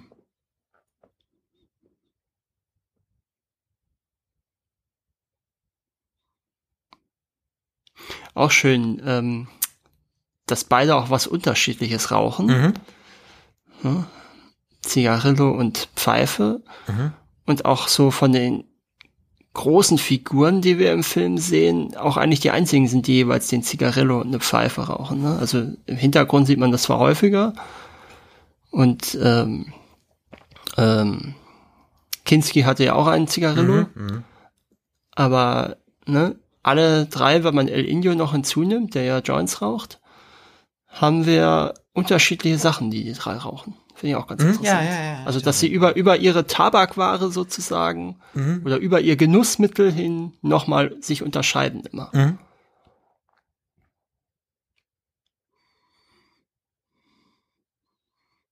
Auch gut, die haben ja nur einen mündlichen Vertrag, ne? Da wird ja jetzt nichts aufgesetzt oder so. Aber es wird begossen. Ja. Das spielt ja sowieso keine Rolle später, weil äh, Mortimer ja überhaupt nichts von dem Geld nimmt. Ja, im Prinzip äh, halten sie sich beide nie an ihre Abmachungen. Also ich meine, die, die Ja. korrigieren ja ihre Abmachungen immer noch mal, ne? Ja, sie brechen sie vor allem. Ja, ja, genau, immer wieder, richtig. ne? Und vor allem auch, sie rechnen beide damit, dass der jeweils andere den Vertrag nicht hält. Ja.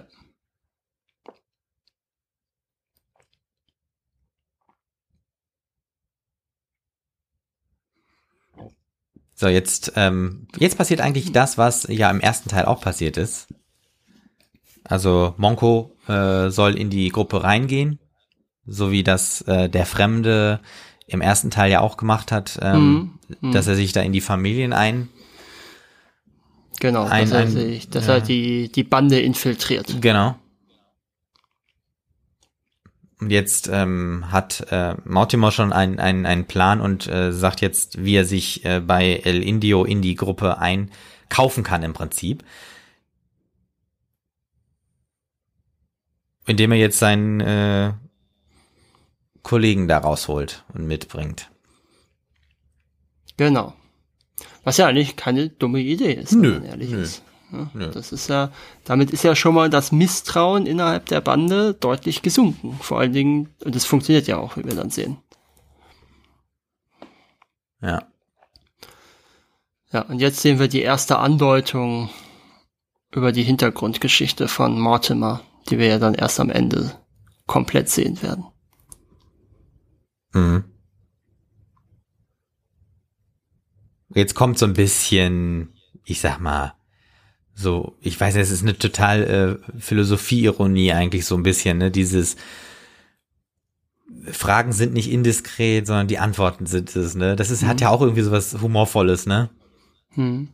Auch schön der Schnitt vom Schließen der Uhr auf El Indio mit der Melodie, wie er da gerade äh, völlig zugedröhnt liegt und sich an diese Vergewaltigung erinnert. Mhm. Oder an den Mord und die Vergewaltigung. Genau, die Vergewaltigung, Selbstmord, nee, Mord, Vergewaltigung, Selbstmord, ne? Das ist ja quasi Genau. dann die Reihenfolge. Genau. Ja. Und wir sehen jetzt im Prinzip die Sch Schwester, ne? Die Schwester von Mortimer. Das ist die Schwester genau, von die Mortimer. Schwester von genau, Mortimer mit, dem, Mit, mit Ehemann, gehen wir mal schwer von aus. ja. Und dort sehen wir auch die Uhr. Auch schön, wie wurmstichig diese Balustrade ist, wenn wir es gleich nochmal im Umblick sehen, ne? Wie kaputt dieses Holz ist. Das sieht ja total furchtbar aus. Ja, ja, richtig. Und das ist, was, was, ist das Holzwurm oder einfach Abnutzung? Aber ich wüsste jetzt nicht, was für eine Abnutzung auf der Seite der Balustrade Ja, so stimmt. kommen sollte, ne? Das ist richtig. Vielleicht kommt das Holz von woanders her, man hat es da verbaut oder so. Ja, oder so. Auf jeden Fall sieht man ja, dass es, äh, Und äh, ich muss auch sagen, ich finde diese psychedelische Musik, die da im Hintergrund Mhm. äh, zu hören ist, äh, außergewöhnlich. Also wenn man überlegt, Mhm. dass wir ja eigentlich im Jahr 65 sind, also jetzt Produktionsjahr, äh 1965. genau, 1965, genau, äh, das ist schon Mhm. erstaunlich. So, jetzt hat ähm, Und El Indio, über in, genau, genau. den umgebracht, den Ehemann. oder Verlobten, was auch Ja, immer. genau, richtig. So, und das ist auch irgendwie schön. Ähm, El Indio wurde jetzt sozusagen auch von seinem Kollegen da zugedeckt, weil er sich in seinen Genau. Rausch, ge, weiß nicht, gesoffen und geraucht hat wahrscheinlich. geraucht hat vor allem. Ja. Ne? Ist auch interessant, ähm, das Gefängnis soll ja in Los Alamos liegen Mhm.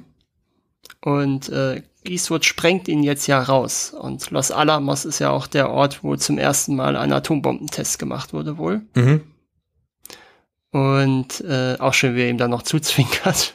Mhm, Ja, und auch mit dem Zigarillo dann äh, das Dynamit Ähm, anzündet. Also das ist quasi oder wird von manchen so als eine kleine Anspielung auf die Atombombentests oder so ein kleiner Gag. Ja, okay, ne? ja, ja. Da wo Ja. war, da wo die Atombombe gemacht wurde, machen wir jetzt diese Explosion. Ja.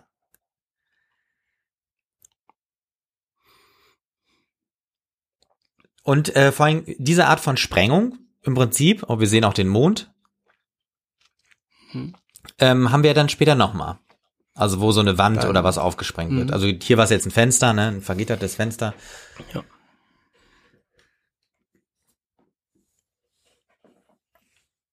Was mich ja so ein bisschen interessieren würde, ist, warum ist eigentlich El Indio so von dieser Episode besessen mit der Vergewaltigung und dem und den beiden Toten? Ähm, ich meine, warum Mortimer davon besessen ist, ist klar, er will Rache, Ja, aber klar. El Indio wirkt für mich jetzt nicht als der Typ, der jetzt zum ersten Mal damals jemanden erschossen hätte oder zum ersten Mal jetzt eine Frau vergewaltigt hätte. Mhm. Also warum, was ist das, was El Indio an dieser Situation so beschäftigt, dass er da immer wieder hin zurückkehrt, gedanklich? Ja, im Prinzip, ich, ich vermute mal der Selbstmord. Weil Ja, äh, das ist eigentlich auch das Einzige, was Sinn ergibt. Ja, richtig, weil er wollte sich was mit Macht und Gewalt nehmen, ne? Und trotzdem hat er das Leben nicht in der Hand, ne? ja, Selbst hat's wenn er bekommen. genau, er hat selbst selbst wenn er das äh, tut, was mit Macht und äh, ne, Gewalt eigentlich in der Welt der äh, die die Standardlösung ist, das hat er nicht bekommen. Sehr schön auch, ne, wie der eine den Zigarillo kaputt schießt und El Indio dann im Prinzip reagiert, als ob er ein Kind tadeln würde. Genau, ja. Und jetzt, ähm, jetzt ist es auf einmal Monko, der sein Feuer weiterreicht. Genau. Und wir hören schon wieder so ein bisschen, Diese psychedelische Musik. genau. Diese, diese Musik des Irrsinns im Prinzip. Mhm.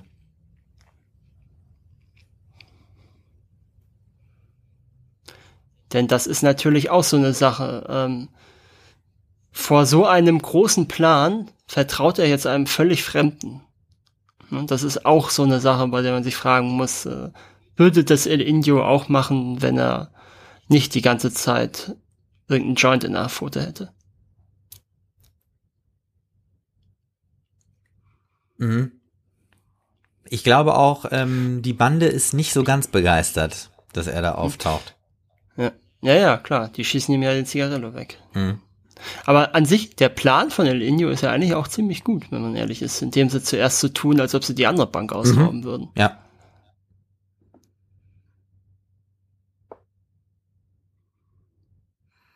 Ist auch schön, wie Monko sich Zeit lässt, eine Antwort zu geben. Mhm. Jetzt bei dem Schnitt hat man auch sehr schön gesehen, wie manches von dem Material scheinbar sich besser erhalten hat oder besser restauriert wurde. Ne? Da hast du richtig gesehen, wie plötzlich die Körnung raus ist aus diesem Schuss. Mhm. Bei dem Schnitt. Und das war ein sehr ungewöhnlicher Übergang. Da stolpert mhm. man richtig rüber. Diese, diese Abblende, das, mhm. man, man hat so das Gefühl, jetzt kommt Werbung. Ja. Vielleicht, warte mal, wo sind wir denn zeitlich? Ah, ungefähr die Hälfte durch. Vielleicht war da eine Pause Ach, okay, mal. das könnte sein. Ja, aber wenn wir doch eh jetzt bei der Hälfte sind, können wir mal gerade auch ähm, zum mhm. Thema Preise und Auszeichnungen kommen. Ja, da gibt's nämlich nicht viel. Also ich habe jetzt nichts gefunden, was irgendwie von Relevanz wäre. Ich kann höchstens sagen, ähm, dass der Film damals, wo er rauskam, in Italien, in den, also im italienischen Kino tatsächlich der erfolgreichste war, was Einnahmen anging. Mhm. Also hat einen neuen Box-Office-Rekord in Italien aufgestellt. Hat in Deutschland, ist im März 66 rausgekommen, hat damals zweieinhalb Millionen Zuschauer ungefähr geholt. Westdeutschland natürlich. Mhm. Platz sieben. Und war insofern auch so interessant, dass direkt ein Jahr später schon, 1966, ein Film gedreht wurde mit dem italienischen Titel Per qualche dollaro in meno, also für ein paar Dollar weniger, mhm. wenn man das wörtlich übersetzt der eine Parodie auf diesen Film ist. Ja. Der dann rauskam und äh, heißt hierzulande Irren ist tödlich, also da hat man die Anspielung nicht richtig übersetzt. Mhm, mh. Den habe ich tatsächlich sogar vor ein paar Wochen zufälligerweise mal gesehen, äh, ist aber nicht so gut. Okay, auch als Parodie nee, nicht, ja. Nee, nee, ist leider viel zu overacted und ja, okay, auch nicht gut geschrieben und hat jetzt auch nicht so viel Ähnlichkeit. Also die größte Ähnlichkeit ist noch, dass wir ein drogensüchtigen Bandenboss haben, der ähm, Hispano-Herkunft ist. Mhm. Nur in dem Film ist er immer auf Coca und ja. nicht auf Marihuana.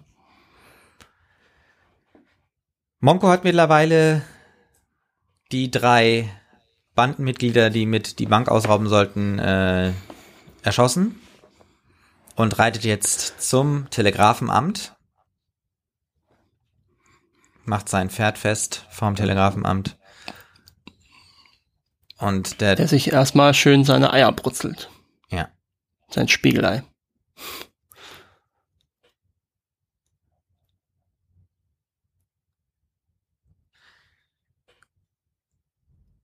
Und jetzt ähm, bittet ihn, also bittet ist gut, zwingt äh, Monko ja. den Telegrafen man.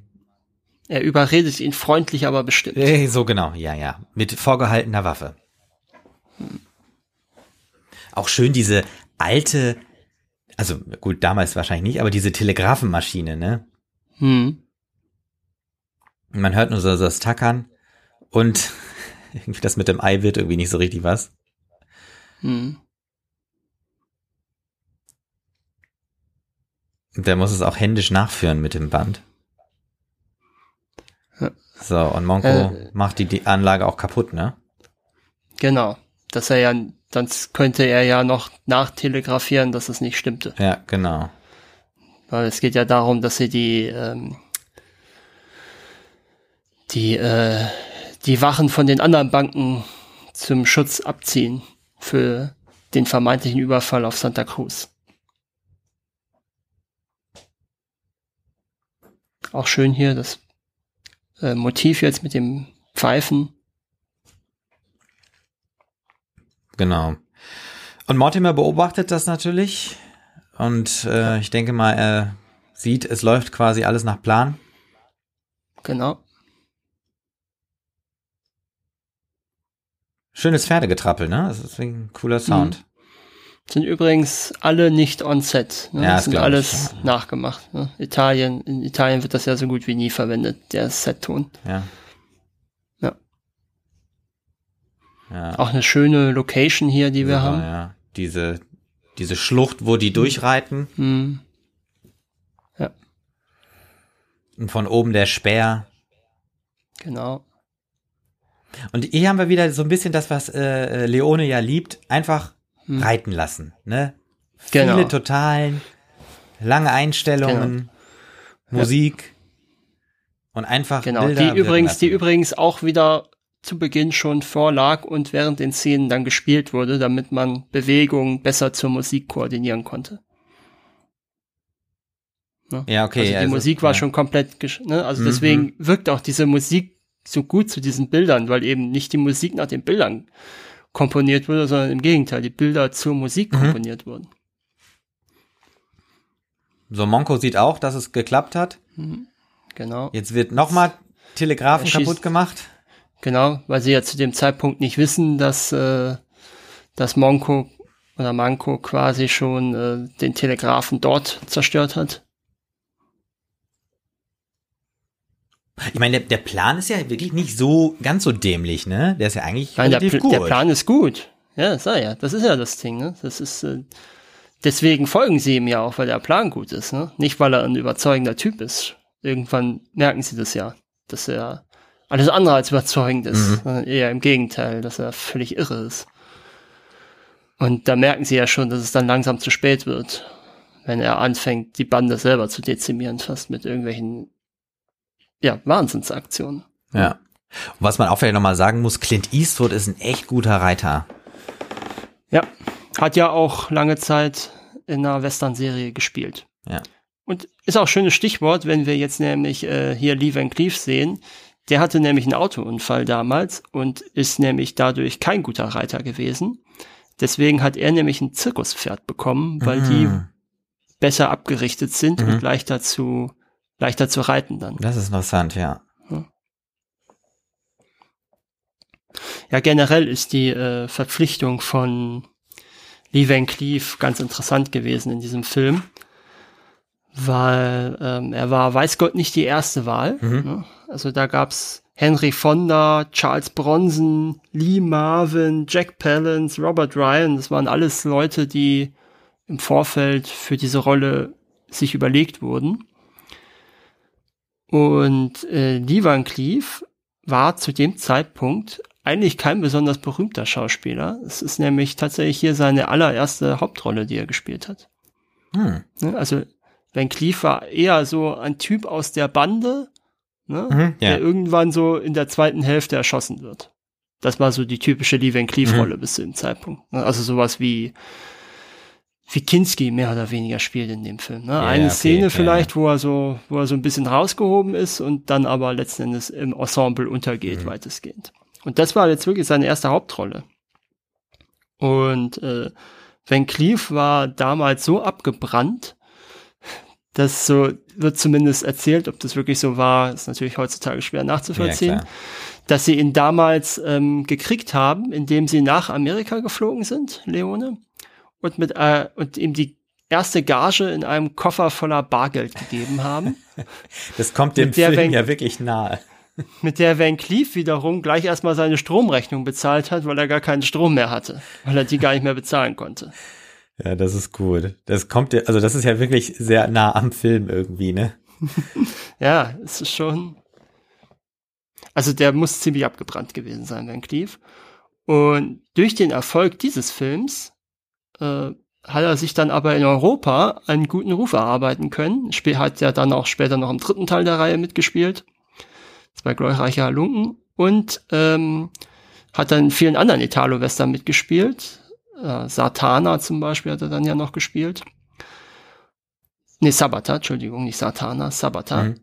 Und äh, hat wohl dann in den nächsten Jahren mit diesen Italo-Rollen so ungefähr, ich weiß nicht, ob es heute 10 Millionen sein sollen oder ob es damals 10 Millionen Dollar sein sollten. Das kommt aus der Info nicht raus. Aber auf jeden Fall hat er ordentlich Kohle verdient Hm, damals. okay.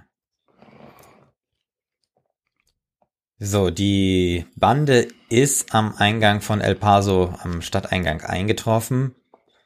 Die Straße ist wie leergefegt und wir haben jetzt gesehen, wie Monko und Mortimer beide die Stadt beobachten von ihren Posten aus. Und wir haben auch so eine Trommelmusik im Hintergrund, so ein bisschen wie, ne, zum Schafott ja. führen. Und wir sehen wieder diese rote Postkutsche, die da in der Seitenstraße parkt. Genau. Wir sehen den Planwagen, ja. den wir ja auch schon ein paar Mal gesehen haben. Und zwei äh, der Banditen haben sich auch wie so Frauen verkleidet mit so, ne, die, das Kopf, den Kopf. Mit einem Kopftuch. Genau, genau. So umschlagen.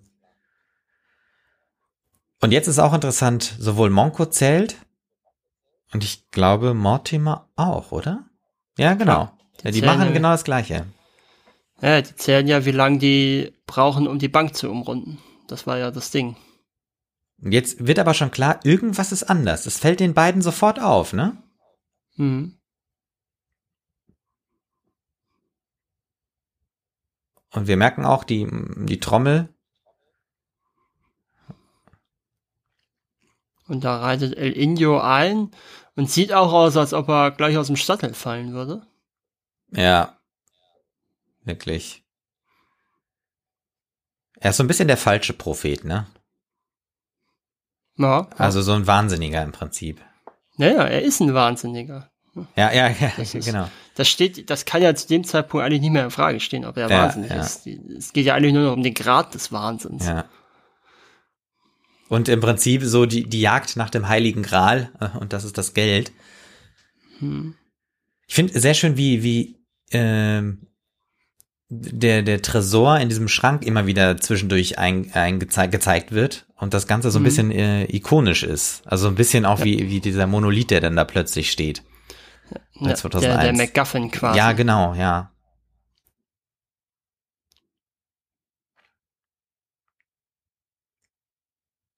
Jetzt weiß man nicht so genau, was passiert. Alle mhm. sind sich ein bisschen unsicher. Und das ist ja auch nicht so, die kommen ja nicht angestürmt, ne, die Räuber. Ist ja nicht so, nee. so mit äh, lauter, äh, weiß ich nicht, laut ange. Schon mal die ersten Schüsse oder mhm. so. Ne? Nee, äh, gut, müssen sie, macht ja auch keinen Sinn in dem Moment, weil es geht ja ihnen darum, möglichst un, unsichtbar zu sein, bevor sie den Tresor dann sprengen, was ja natürlich dann alle merken werden in der Stadt, mhm. sobald die Explosion kommt. Sattlerei, auch schön, dass die da so zu sehen ist. Ja, jetzt haben wir auch wieder, das ist wieder so dieses Leone-Ding, ne? Einfach viele Einstellungen, ganz statisch. Ja. Dieses, ja, dieses Herauszögern. Mhm. Also Leone ist jemand, der das Warten auch zelebrieren kann. Mhm. Das ist, wenn wir dann, jetzt kommt's.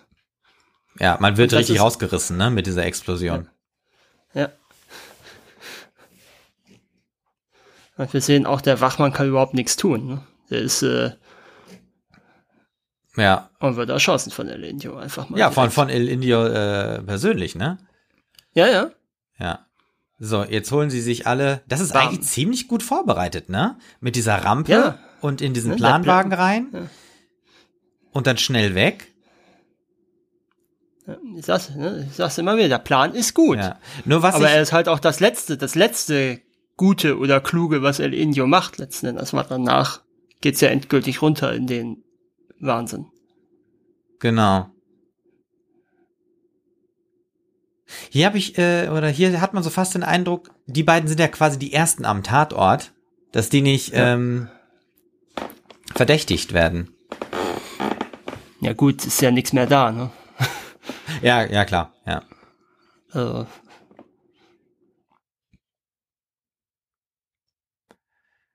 Aber was wir nicht gesehen haben, ist, wer äh, das Dynamit angebracht hat, ne? Nee. Da haben wir nichts nee, von mitgekriegt, ne? Nee. Ist auch die Frage, ob das wirklich wichtig ist in dem Sinne. Ja, ja, ja, natürlich. Der Überraschungseffekt ist ja wichtig. Und jetzt haben wir wieder eine schöne, wirklich schöne Landschaftsaufnahme mit sogar ein paar Kakteen oder Pflanzen. Genau. Bisschen grün auch. So ein Stück Busch oder Wald, was das ist. Und auch was klasse ist, diese Staubwolke, mhm. die sich hinter den Reitern und mit der Sonne da so verbindet mhm. quasi. Ja. Na gut, jetzt hatten wir eben Sonnenuntergang, jetzt haben wir wieder Mittag, ja. ne? Die Location hat äh, Leone später nochmal in zwei glorreicher Lunken verwendet, wo die sich jetzt treffen. Ja, okay. Ja. Also das scheint ein Ort gewesen zu sein, den er ganz interessant fand, optisch. So. Und jetzt haben wir schon mal so einen Streit zwischen den beiden. Ne? Wer war eigentlich, wer ist jetzt eigentlich schuld, dass das nicht geklappt hat? Mhm.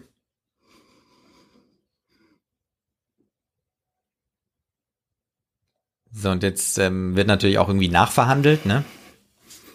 Ja. Und Mortimer äh, schießt äh, Monko an den Hals. Aber auch gewagt für eine Wunde, ne?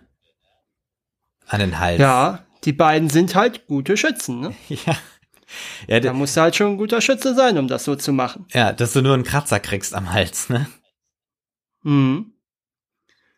Wobei, ich kann mir natürlich auch vorstellen, dass er dann im Zweifel einfach ähm, guckt, ja, jetzt schieße ich mal und wenn es ihn ganz erwischt, dann hat Ach so, das Pech. könnte, ja gut, das könnte natürlich auch sein.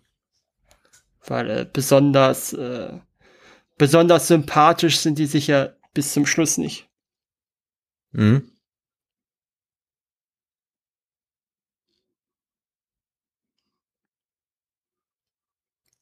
So, jetzt ist die Absprache ganz wichtig, dass er die äh, Bande nach Norden führen soll. Was er ja nicht tun wird. Genau. Wovon aber Mortimer auch nicht ausgeht, ne? Mhm. Muss man ja fairerweise auch dazu sagen. Ja, ja. Also ist die Frage, ob Mortimer nicht eigentlich wollte, dass er ihn nach Aguascalientes äh, führt und deswegen gesagt hat nach Norden. So, das ist auch ein bisschen witzig, ne, dass sie diesen ähm, Schrank so mittig aufgeschossen haben. Aber was auch schön ist, man sieht, dass äh, auch der Safe äh, Einschusslöcher abgekriegt hat. Also zumindest an dieser Linie mhm. lang, ne? Ja. So, Monko kommt wieder zurück zur Gruppe. Jetzt gucken wir mal, ob die Gruppe das auch aufnimmt.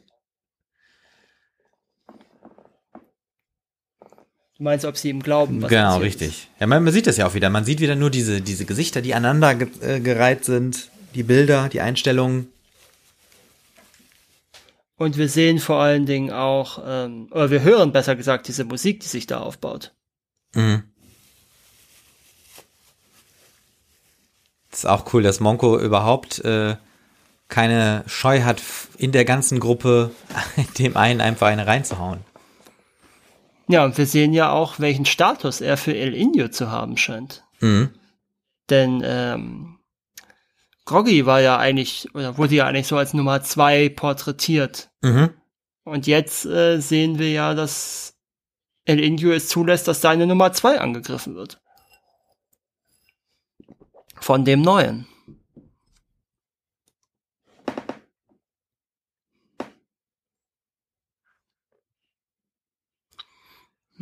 Auch schön, wie Eastwood oder Monko quasi hier den Plan verraten hat von mhm. Mortimer, ne? in einer Falle sitzen. Ja, und eigentlich war das doch ideal, wie, äh, wie El Indio im Prinzip schon direkt die richtige Sache, er musste ihn ja noch nicht mal überreden. Es hätte ja super gepasst vom Plan her, ne? Hm. Agua Caliente, heißes Wasser auf Deutsch. Ja, und auch witzig, das sagt ja äh, El Indio, warst du da schon mal, also warst du schon mal da gewesen? Und eigentlich, theoretisch waren die ja beide schon mal da, weil ich glaube, das ist doch die Kulisse aus dem ersten Teil, ne? Das weiß ich jetzt gar nicht, ob das, also es sieht sehr ähnlich es aus. sehr, sehr ja, ähnlich, ob ja, das ja. jetzt. Weil ich, ähm, ich kann mir schon vorstellen, dass es diese, äh, ohne es jetzt zu wissen, ne? Weil wenn mhm. wir gleich diesen Innenhof haben, wo auch geschossen wird, der sieht ziemlich ähnlich aus wie von der einen Familie der Innenhof. Mhm. Müssen wir mal gucken. Ja, müssen wir gleich mal drauf achten. Es hat sehr viele Ähnlichkeiten. Ich meine, wäre ja nur vernünftig, das nochmal weiter zu verwenden, ne? wenn es schon mal da war. Mhm. Ja. Na, wie es da böse lachen. Und wie er ihn ja, da auch ja. versucht zu testen, glaube ich. Genau, das ist ja diese Art von Lachen, die ich, äh, das ich überhaupt nicht mag. Hm. Aber da ging es noch. Das wird ja gleich, äh, haben wir ja nochmal so eine Szene, wo es noch ein bisschen heftigerer ist.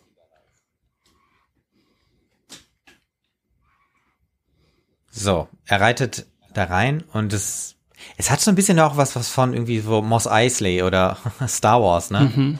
Mhm. Beziehungsweise Star Wars hat ja ein bisschen was von Western. Oder so, ja, ja, genau, so, ja, ja, ja. Genau, das ist genau, es ja, genau. eh, so rum ist So es ja ja. Und auch schön, wie äh, alle gleich verschwinden und die Türen zu machen. Keiner will eigentlich Ärger. Mhm. Ja, keiner will was mit dem Fremden zu tun haben.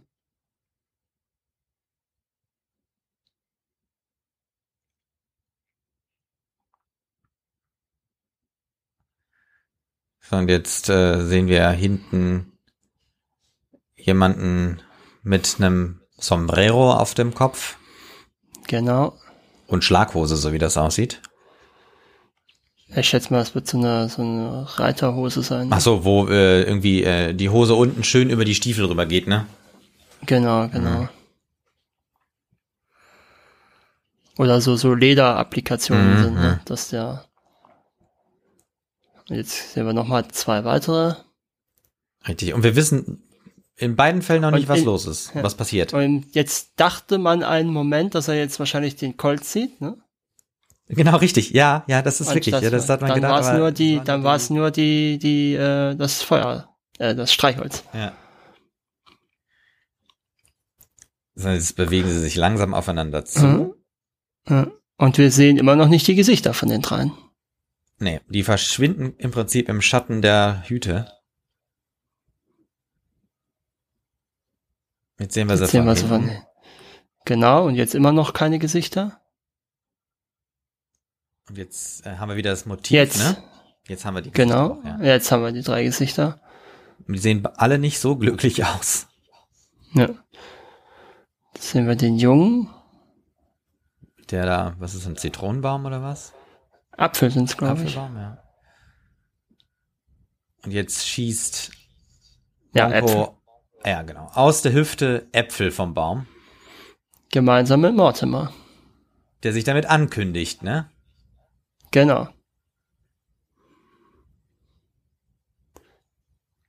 Der offenkundig die ganze Zeit in der Taverne schon gewartet hat. Mhm. Eigentlich auch ein cooler Auftritt, ne? Also ich meine, Mhm. So, und unsere drei einheimischen äh, Revolverhelden ziehen sich einfach mal direkt zurück, weil sie merken, mit denen können wir es nicht aufnehmen. ja, Unfall auf, weil die merken, die haben damit gar nichts zu tun. Weil im Prinzip ist es ja zwischen den beiden die Geschichte. Hm. Und auch richtig geil, wie er die Waffe einsteckt. Hm. Dem also nochmal, dem also noch mal kreisen Richtig, lässt, genau. du? Und Mortimer, Ja. muss man ja sagen, er hat sich ein bisschen gefreut, dass er recht hatte. Man hat es ihm angesehen. Man hat, Hm. man hat es sich, und trotzdem spielt er direkt wieder weiter, weil er ja weiß, okay, er kann jetzt nicht mit Monko direkt gleiche Sache ma machen. Geht erst in die Taverne rein.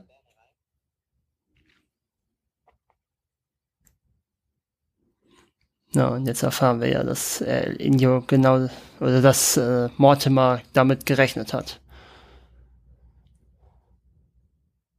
Und jetzt wissen wir ja auch, warum Mortimer genau weiß, äh, wohin sie gegangen sind. Mhm. Weil die eine Richtung war eben die, die er angekündigt hat. Die andere Richtung ist die, aus der sie kam. Und die dritte Richtung wäre ja eben, äh, weiß gar nicht, was war denn jetzt die dritte Richtung überhaupt? Die, noch, übr- die vierte, die noch übrig geblieben wäre.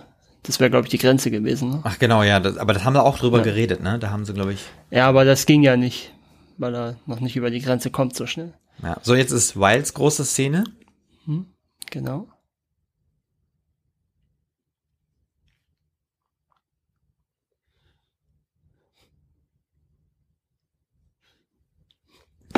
Auch schön, ähm, wie Mortimer da seelenruhig weiter ist, weil Essen ja auch so ein Thema ist, das bei Leone immer mal wieder auftaucht. Ne?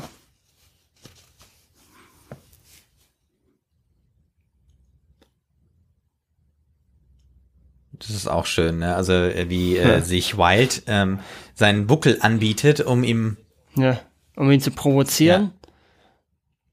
Und er aber nur zurückprovoziert wird. hm. Und Wild ist wirklich wild. Also er schreit gerade richtig aggressiv. Mhm. Er ist halt auch sauer. Er ist halt auch gekränkt, das muss man auch sagen. Mhm.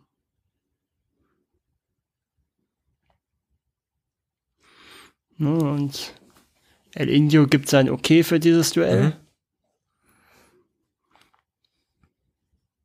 Mhm. Monko hat sich ein bisschen hinter dem Glas versteckt. Mhm. Trinkt ganz langsam. Und Tja, waren übrigens drei Frames, in denen er die Waffe gezogen hat. Also gezogen und geschossen hat. wow, ja, So. ja, das ist echt richtig kurz. Aber es hat gereicht. Man hat es gut gesehen. Hm. Hm. Jetzt hören wir die Spieluhr. Und jetzt reden quasi Genau. die beiden, äh, also El Indio und Mortimer. Genau.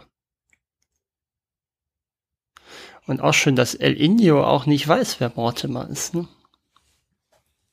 Entgegen das, was er. Na gut, er hat ja Monko, also Mortimer hat ja Monko gesagt, er kann es nicht machen, weil er ihn erkennt.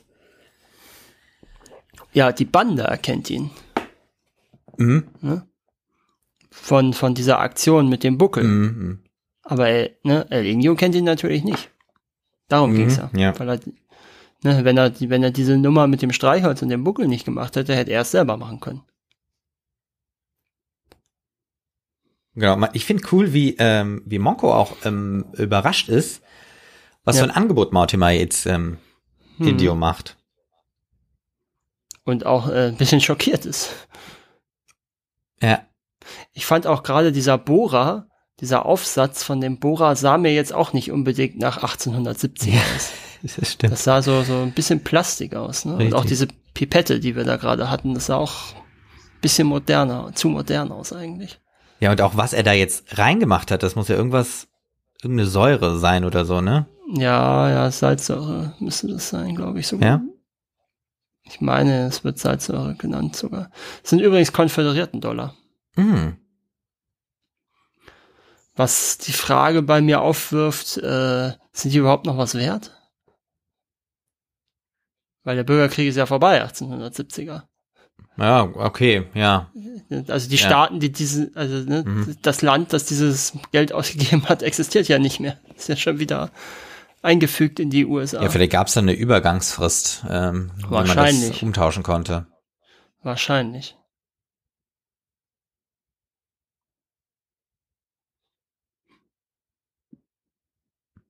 Die Ankündigung ist auch, Auch gut schön. mit dem, am Ende kriege ich, was Ja. ich haben will. Ich habe viel Zeit, aber am Ende kriege ich, was ich haben will. Was, Mon äh, was äh, Ed Indio natürlich nicht versteht als Ankündigung seines Todes, aber und nicht verstehen kann in dem Moment, aber äh, auch sehr schönes Foreshadowing. Mhm. Das Geld wird in eine Kiste gepackt und in ein Lager Genau. gebracht. Ich glaube so, oder Lager, Vorratskammer, was auch immer, so Ja, ein Raum, ja. da steht alle möglichen Gerümpel Ja. und auch Lebensmittel, Genau. Da hängen die, die Möhren, Knoblauch oder so. genau, Knoblauch oder Zwiebeln. Das Ja, und auch so ein Sack Mehl. beiden. So, die Tür geht zu. Wird abgeschlossen. Indio schließt ab und prüft auch nochmal mit der Faust. Und jetzt haben wir wieder diese komische Abblende. Genau. Und wir sind nachts. Oder sollten das vielleicht Akte sein, weißt du? Ach so, dass man, ja, das könnte natürlich auch. Ne, weil die erste Ablende war ja in dem Moment, wo Eastwood sich in die Bande eingeschleust hatte. Mhm. Und jetzt haben wir halt den Moment, wo Mortimer quasi sich der Bande angeboten hatte und hat und für die gearbeitet hat. Und jetzt fängt ja quasi so der nächste Moment an. Die haben alle das Geld, aber werden nicht glücklich damit. Genau. Und hier der eine schläft auch mit Sporen an den Fersen. Genau. Also scheint jetzt auch nicht so angenehm zu sein. Ja, Ist übrigens teilweise ein Kloster, an dem gedreht wurde. Ah. Monko schleicht sich halt nachts, also im Dunkeln raus, während alle anderen schlafen. Mhm.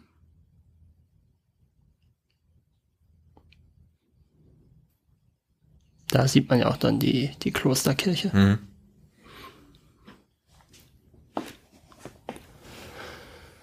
Der geht aufs Dach. Genau.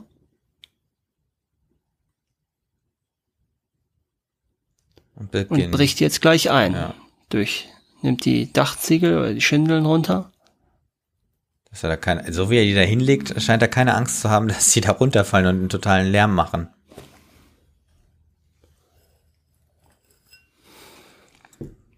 So, er geht, äh, steigt durchs Dach ein. Alles komplett dunkel. Wir sehen nur Augen. Ja. Sag mal, ist der eigentlich schwarz angemalt? Ja, ich glaube ja. Es sieht sehr Sieht sehr aus. danach aus, ja. ja. ja.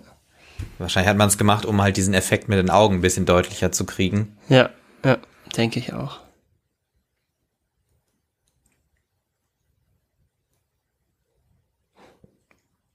Und Mortimer spielt ja. wieder damit, äh, dass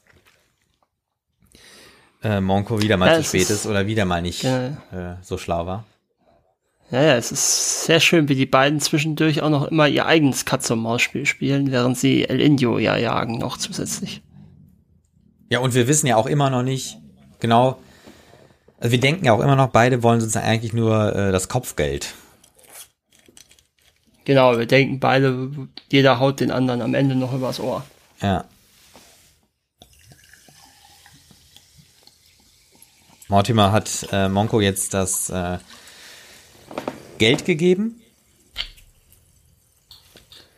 Und Aha. er geht wieder nach oben aufs Dach. Und Mortimer packt den Steckbrief in die Kiste. Was ja auch nochmal eine schöne ähm, auch nochmal ein schöner Hinweis ist. Ne? Und ich meine, das hat er ja nicht, das hat, macht er ja nicht zum ersten Mal mit dem Steckbrief, ne? So, hm, der hat ja am genau. Anfang auch schon ist mal ja sein, gespielt, ne? sein Markenzeichen quasi. Genau. In seiner Arbeit. So, und jetzt macht er irgendwie nochmal was mit so einer Tinktur an dem Schloss.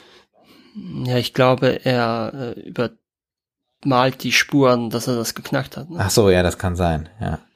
Ja, und jetzt sehen wir, oh. Oh oh. Da ist ihm schon klar, da, das kann nicht so funktionieren. Aber er hat es noch geschafft, äh, das Geld in den Baum zu werfen. Ja, das, was wir ja dann am Ende sehen. Und Lee Van Cleef merkt auch, das ist nicht so ganz richtig.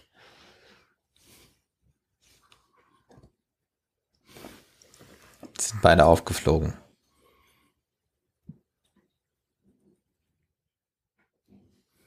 Und das war auch schön, dass halt Indio äh, Monko gesagt hat, du hättest nicht auf diese Äpfel schießen dürfen. Ja. So, und jetzt sind wir ja in diesem Innenhof und jetzt beginnt hier dieses komische Gelache. Ja. Das ist übrigens eine Szene, die in der englischen Fassung, also in der britischen Fassung geschnitten wurde. Ja. Warum? Diese Prügelei. Weil die zu lang war oder? Wegen Gewalt. Ach, wegen Gewalt, okay. Wegen Gewalt, ja. ja. ja. Für die Freigabe. Okay. Der ist ja, ab 16. In, für die 16er Freigabe war das den britischen äh, Behörden zu gewalttätig.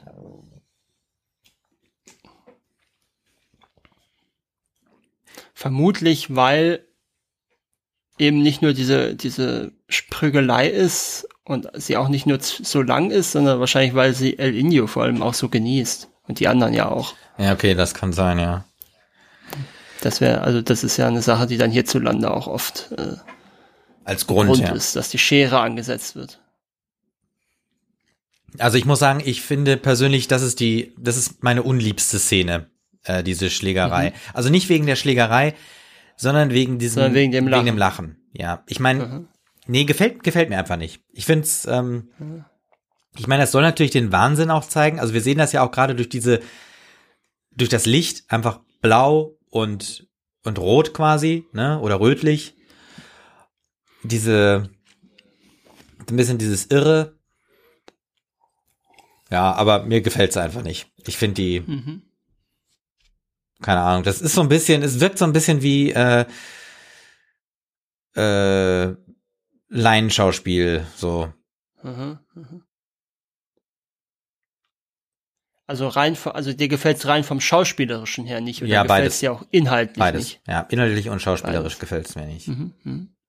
Aber ich fand es jetzt ganz interessant, weil in dem Moment, wo eigentlich die ganze Bande lacht, El Indio plötzlich aufhört und plötzlich ganz ernst wird. Mhm.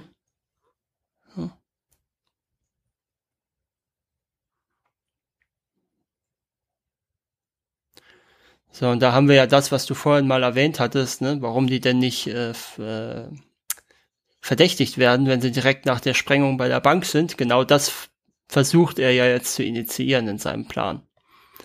Falls er diesen Plan überhaupt je verfolgt. Er macht ja jetzt zwei verschiedene Pläne auf El Indio. Mhm, ja.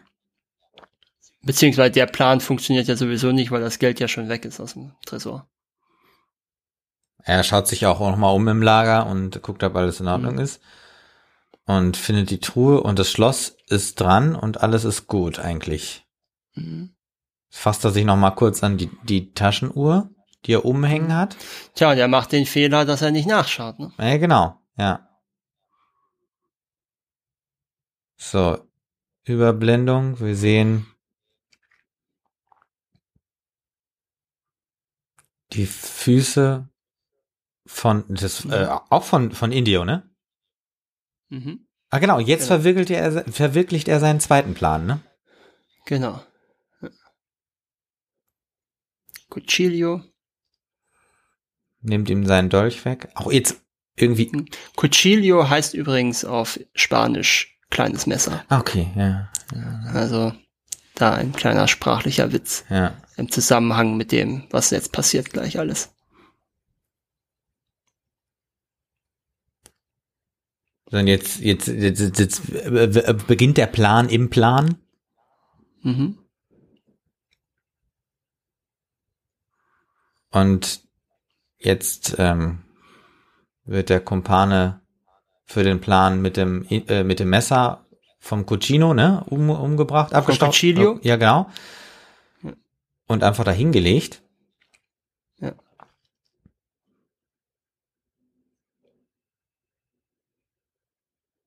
So und allerspätestens, allerspätestens, jetzt merkst du ja als Zuschauer, äh, die können gar nicht gewinnen, diese Bande, weil, ähm, weil der Bandenführer einfach nicht mehr logisch denken kann, sondern völlig absurde Pläne ja schmiedet.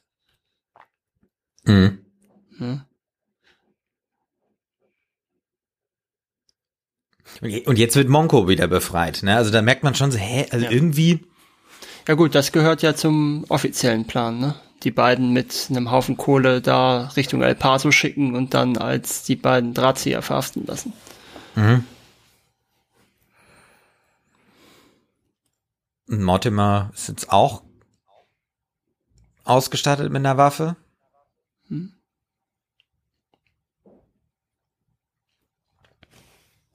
Und äh, sie kriegen auch beide nochmal eine Warnung mit auf dem Weg, dass Indio die sich gleich, gleich vornehmen will. Genau.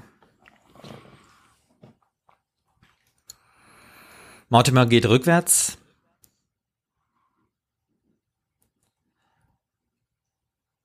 Und beide sind draußen jetzt.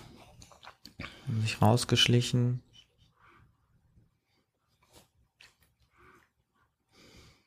Jetzt ist so ein bisschen, ist so ein bisschen Verwirrung eigentlich, ne? Ja. So ganz klar weiß jetzt niemand, was ist eigentlich der Plan, weil ja auch zwei verschiedene Pläne von El Inyo jetzt zeitgleich laufen. Ja, das ist das Verwirrende. Ja, das, ich glaube, das soll ja auch gerade verwirrend sein, um zu zeigen, dass El Indio eben jetzt im Vergleich zu dem Überfall kein Mastermind mehr ist, mhm. sondern eben den Bezug zur Realität jetzt schon ein Stück weit verloren hat, indem seine Pläne eben jetzt nicht mehr ausgefeilt sind. Genau, ja. ja. Der Plan mit dem Fake-Überfall war ja auch schon ziemlich, ja, sagen wir mal so, ziemlich ambitioniert. Ne? Ja, aber bis dahin lief aber ja alles hat, gut. Ne? Aber der hat eben funktioniert. Ja, der ja. war eben gut durchdacht und weil er eben dann doch funktioniert hat. Aber jetzt, das ergibt ja alles überhaupt keinen Sinn mehr die beiden mit einem Haufen Kohl. Das kann man, also den Plan, den er allen erzählt, das kann man ja noch halbwegs nachvollziehen, nach dem Motto, wenn sie die erstmal hängen, dann haben wir erstmal unsere Ruhe. Mhm. mhm. Aber äh, schon allein das ist schon nicht ungefährlich, die beiden einfach freizulassen, in dem Glauben, die werden schon irgendwann gefasst werden, bevor sie uns gefährlich werden können nochmal. Und dann diese ganze Nummer, dass er jetzt seine Bande ausdünnt, macht natürlich auch überhaupt keinen Sinn mehr. Nee, das stimmt.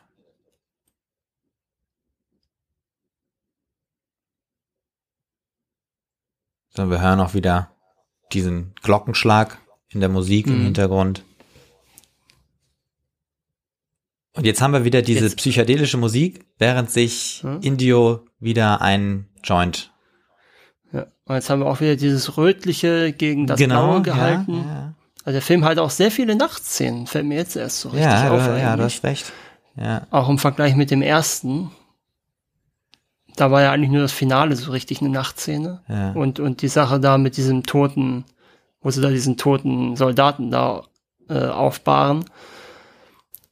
Aber der spielt ja doch relativ viel nächtens. ja. So, jetzt, Ja, jetzt sehen wir das Messer. und äh, Indio ist auch wieder so zusammengesackt, wie äh, ähm, nach dem Duell. Also er hat jetzt wieder auch, der hält Ja. auch wieder so sein, sein, sein Joint so, so Ja. komisch. Jetzt haben wir die Spieluhr.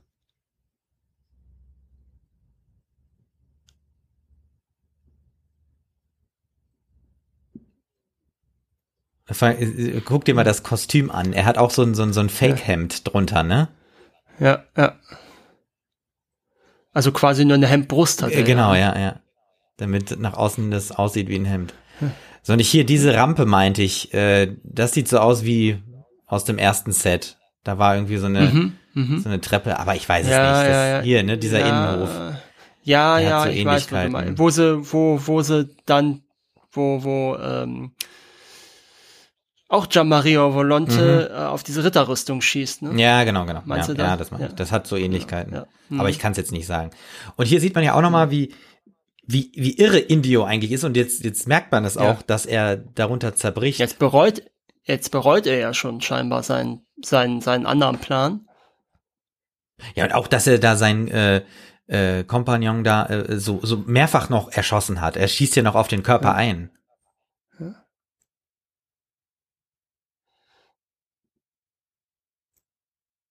So, das zum Beispiel jetzt auch, jetzt, jetzt gibt er dem auch noch die Schuld, dass der die hat laufen lassen, obwohl er das ja vorhin als Plan eigentlich so ausgerufen hat. Also es ergibt überhaupt keinen Sinn Mhm. mehr, was er jetzt macht.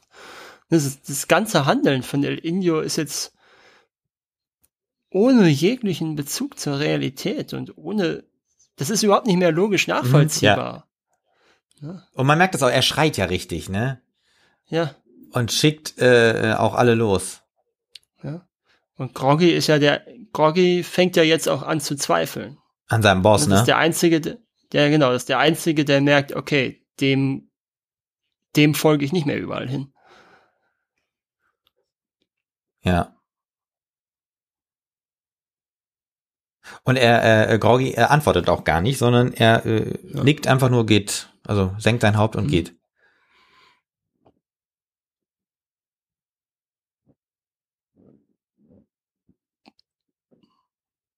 Und jetzt befiehlt Indio die Genau, jetzt wollen die beiden fliehen.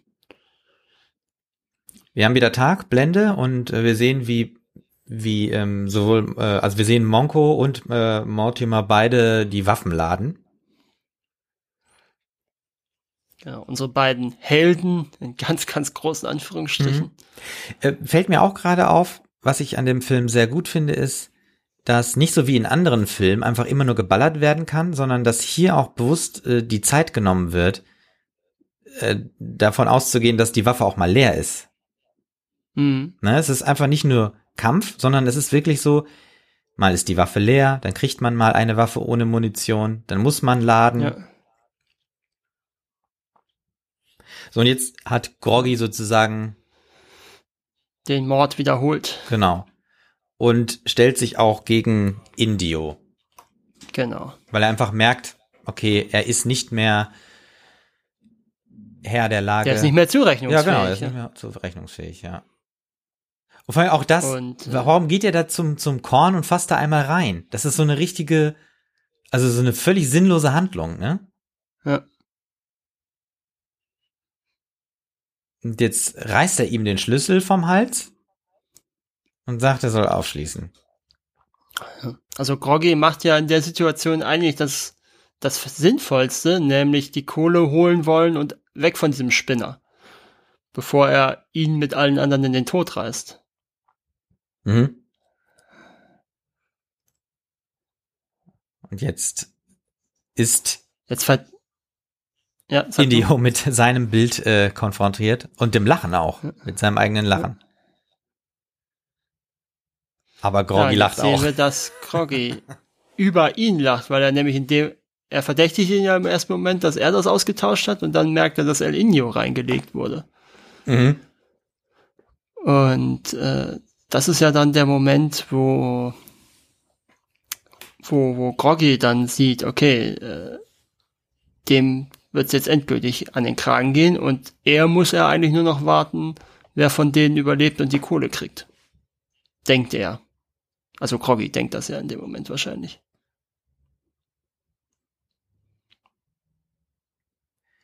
Auch schön, dass äh, Lee Van Cleef hat man ja auch gerade in der Nahaufnahme auch gut gesehen, dass er ein Pfeilchen noch hatte von der Prügelei. Mhm. Ja, ja.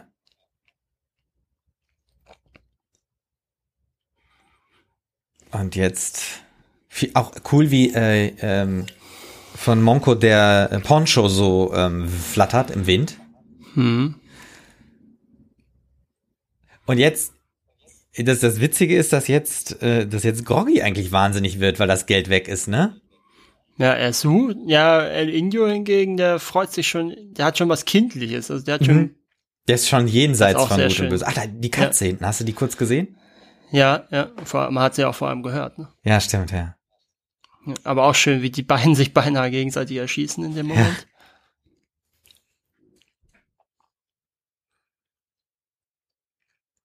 Und ähm, Groggy macht einfach alles kaputt in diesem Lager. Hm.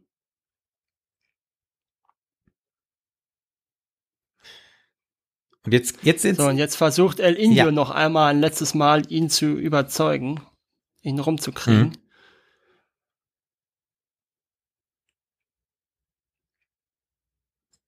und der zerbröselt so einen Maiskolben mit der einen Hand, ne? Genau, ja. Ich finde jetzt hier diese Gesichter, ne? Mit diesem, äh, Ja. diese verschwitzten Gesichter mit dem Wasser, das könnten Ja. auch so aus, es könnten auch so, so, so Close-Ups von Ap Apocalypse Now sein, ne? Wo so der Mhm. Wahnsinn einfach im, in den Gesichtern zu sehen ist. Ja.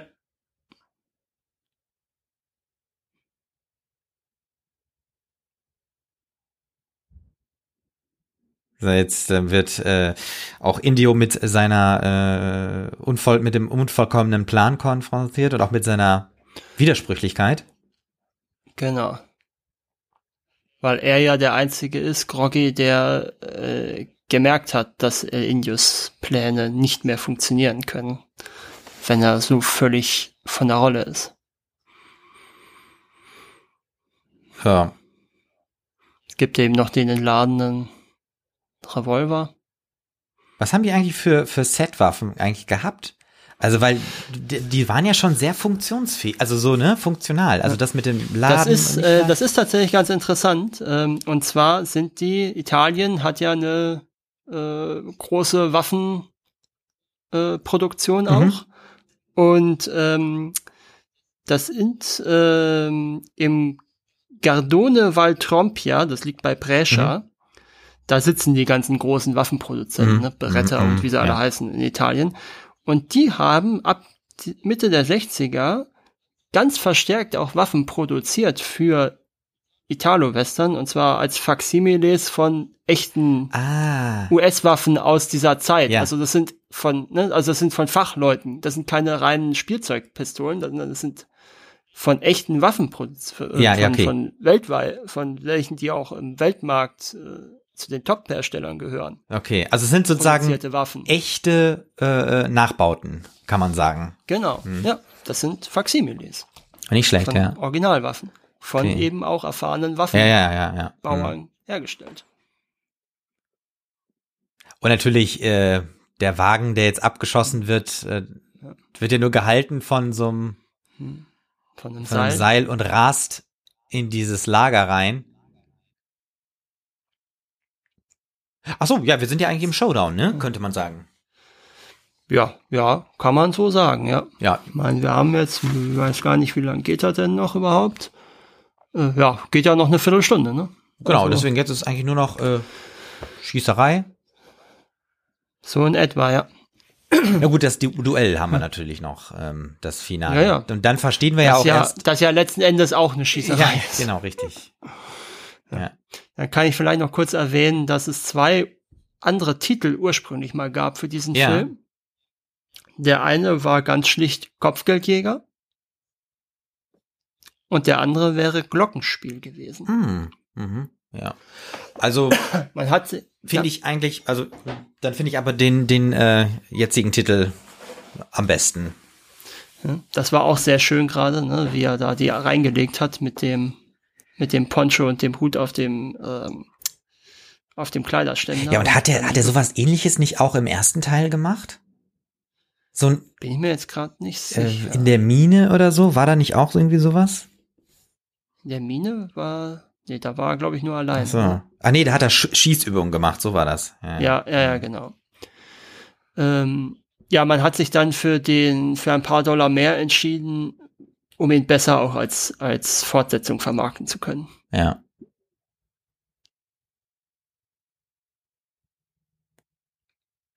Und jetzt kommt Gorgi überhaupt erstmal auf die Idee, ähm, Indio mal zu fragen, was es mit der Uhr auf sich hat. Ja. Offenkundig, weil ihm bewusst wird, dass vielleicht einer von den beiden diesen Tag nicht überleben wird. Ja. Jetzt haben wir wieder die Rückblende und auch wieder diese psychedelische Musik. Hm. Die ist eigentlich ziemlich gut, die Musik, ne? Diese, äh, diese Mhm. Wahnsinnsmusik. Ja, ja. Diese Rückblende, Schrägstrich Traum. Jetzt setzen wir ja neu ein und da, wo wir neu einsetzen, wird's rot. Mhm. Und Jetzt haben wir die Vergewaltigung. Ja. Stimmt, das haben wir ja am Anfang noch nicht gesehen, ne? Wir, wir erzählen ja, jetzt wird ja sozusagen weiter äh, nee, nee, verraten, es die erste, Ja, ja. die erste Rückblende hat ja aufgehört, wo er ihr das Kleid runterzieht. Mhm, genau, richtig. Und jetzt sehen wir, wie Wie sie nach der und Waffe wir sehen den. Ring am Finger. Das heißt, äh, das mit dem Verheiratetsein, das Ja. das kommt schon ziemlich Und- nah. Ja. Wir denken ja, dass sie jetzt ihn erschießt. Aber eben, sie erschießt nicht ihn, Mhm. sondern es ist so schrecklich für sie. Mhm. Und sie ist ja auch gerade verwitwet, dass sie Äh, gar nicht mehr weiterleben Genau, will. ja. Ne? So, jetzt haben wir den Schuss und, und das ist auch, ja, er, er hält kurz inne.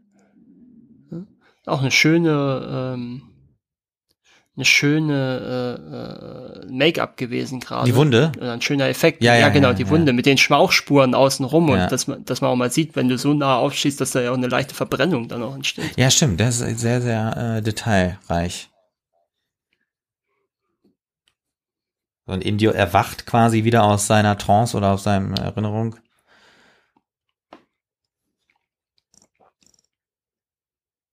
Und jetzt stellt sich Mortimer offiziell vor. Ja. Und jetzt wird es ihm erst klar, dass da was Persönliches hinter ist. Ja, genau. Aber Groggy stattet ihn jetzt wieder aus. Was natürlich auch für mich die Frage aufwirft, äh, weiß er, dass sie Mortimer hieß vor der Hochzeit und weiß er überhaupt, wer diese Leute waren? Oder ist er da einfach ein, also ist er gezielt dorthin? Hat er diese Frau haben wollen? Ja, ich glaube, Oder ist das, er da einfach zufällig? das, das wird Ja, nicht das wirklich ist- geklärt. Ähm, Ja, ja, ja, das ist ja das Mhm. Interessante, dass das ungewiss Mhm, mhm. bleibt. Ja. Da haben wir schon den Steinkreis Ja, und das ist auch ein sehr schöner Shot. der ist wirklich, der ist episch, muss man sagen, ne? Den Steinkreis gibt's übrigens heute noch immer, wo gleich das finale Duell stattfinden wird. Ja. Und äh, das ist wohl die Lee Van Cleef Straße heute dort. So, und jetzt denken wir, dass Groggy erschossen wird. Mhm. Und jetzt meldet sich Indio persönlich und auch nicht Genau. ihn äh, zu töten, sondern wirklich einfach um die Waffe aus der Hand zu schießen. Ich finde ja so erstaunlich, dass die ja quasi die die äh, die Waffen auch eigentlich so als quasi so äh, verlängerter Arm benutzen, um Dinge zu bewegen oder so, ne? Wie zum Beispiel Mhm. das mit dem, die läuten ja die Glocke, indem sie da drauf schießen, das mit den Mhm. Hüten. Ja.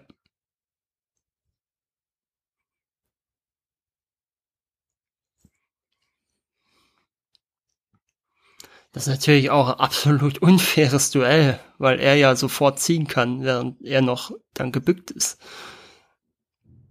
Und was halt auch interessant ist, warum macht Mortimer das Spiel mit? Weil eigentlich ist ja auf Indio das Kopfgeld. Das heißt, er muss sich gar nicht hier in Er kann ja Rechtssicherheit. nicht. Ja, aber so, er, kann, ja, nicht die in dem Moment, ja. wenn er sich zu, das ist ja das Problem, El Indio wird ja sofort ziehen, wenn er sich früher bückt. Mhm. Das ist ja das Problem. Ja, das stimmt. Er kann sich ja, er kann sich ja nicht wehren jetzt. Aber er hat ja eine Überraschung, ne? Ja, er nicht, sondern Mortimer. Äh, er wird ja selber überrascht. Mortimer so. wird ja auch okay, überrascht. ja. Ne, das, es ist ja dann plötzlich ähm, äh, äh, Monko, der sich dann einmischt Ja. und quasi den Schiedsrichter gibt in diesem Duell. Okay. Ja, Mortimer ist schon so ein bisschen. Ja, er weiß, dass es abgekackt. Er weiß ja, dass er nicht gewinnen kann in dem Moment. Ja. El Indio hat ja die Waffe schon griffbereit. Ja. So, und jetzt kommt die zweite Melodie mit der zweiten Ja, genau. Uhr. Jetzt, Mortimer sieht, er hat sie nicht Mhm. mehr. Die hat er ihm weggenommen.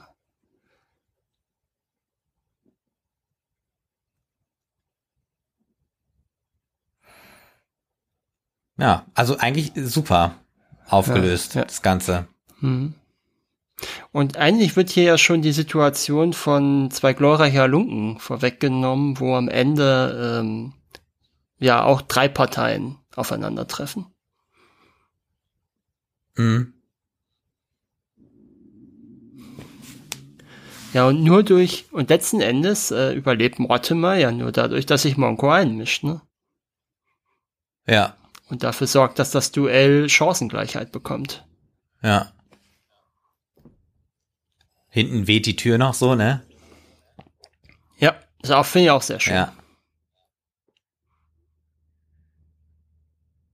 Indio macht die Uhr zu. Und vor allem auch interessant ist, dass Monko sich zu Mortimer auf die Seite schlägt, also stellt auch, ne? Mhm. Ja.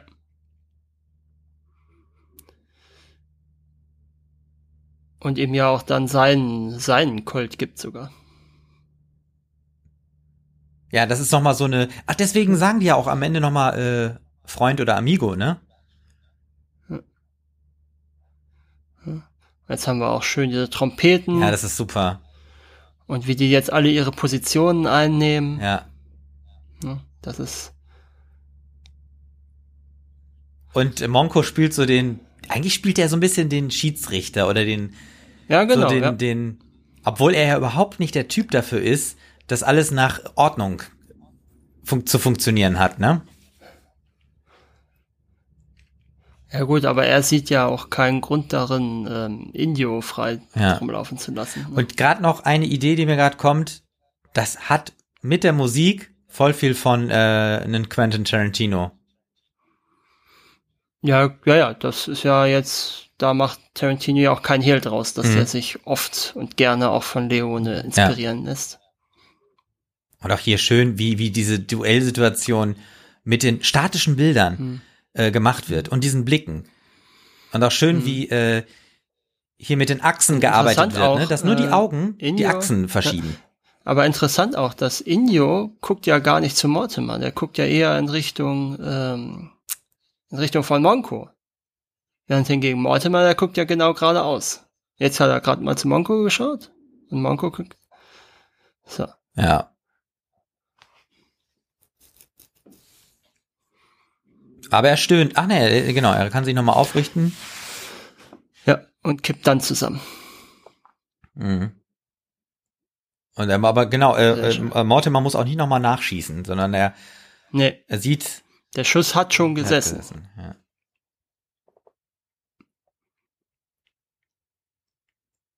So, aber was jetzt, glaube ich, Monko bisher noch nicht weiß, ist, dass er auch schon kein. dieses Bravo. Ja, genau, dass er. Und auch dieses Waffe einstecken. Es ist einfach. äh, Hm?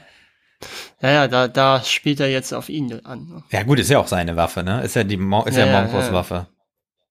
Genau.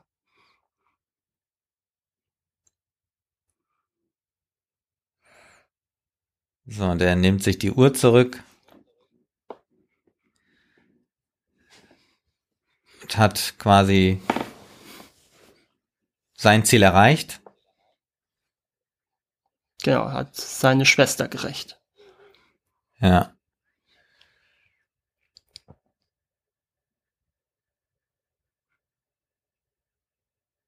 Das ist auch cool, dass Monko das noch nicht genau geschnallt hat. Ja gut, woher auch? Ne? Ja, er kennt er ja die die ganzen, ja. er, er kennt ja vor allen Dingen auch die Die, Rückblenden. die, wir hat er nicht gesehen, ja. Oder die, gut, die Erklärung natürlich auch von Mortimer soll ja häufiger vorkommen bei Brüdern und Schwestern. Ja, Und jetzt sprechen sie wirklich von wir. hm.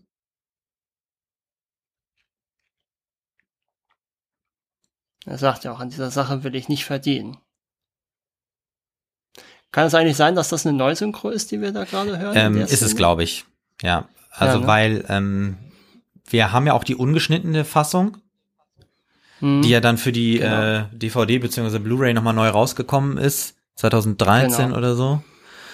Und nicht irgendwelche internationalen Nee, Fassungen. genau. Und vor allem auch haben die ja dann nochmal, glaube ich, altes, alte Filmmaterial restaurieren müssen für die lange Fassung. Und äh, da war ja auch einiges vom Negativ sogar äh, beschädigt.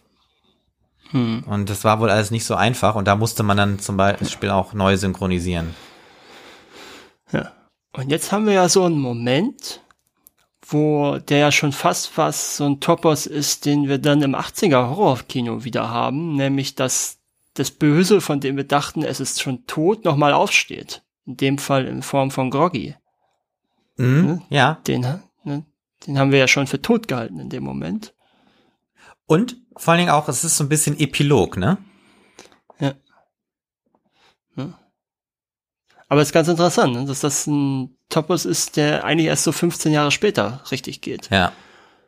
Und das finde ich auch sehr interessant, äh, diese Gegenschnitte, weil natürlich der Himmel überhaupt nicht zueinander passt. Ne? Nee, Hier haben ja. wir eher Mittagssonne, Mhm. ein strahlend blauer Himmel und Lee Van Cleef rei- äh, reitet da in den Sonnenuntergang rein. Ja. Aber auch schön, ne? die Rechnung ging nicht ganz auf. Ja, ja, richtig.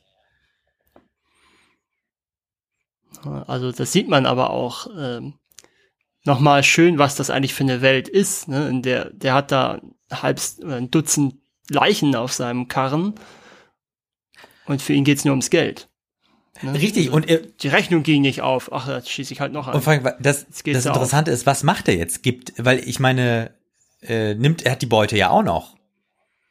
Ja, das ist ja die nächste Frage, die nicht geklärt wird, ob er die einsteckt oder ob er die zurückgibt. Das wird ja nicht erwähnt. Wird ja nicht, oder wird ja nicht mehr gezeigt dann. Also er kommt natürlich feiner aus der Sache raus, wenn er die Beute abgibt und die äh, und das Kopfgeld kassiert.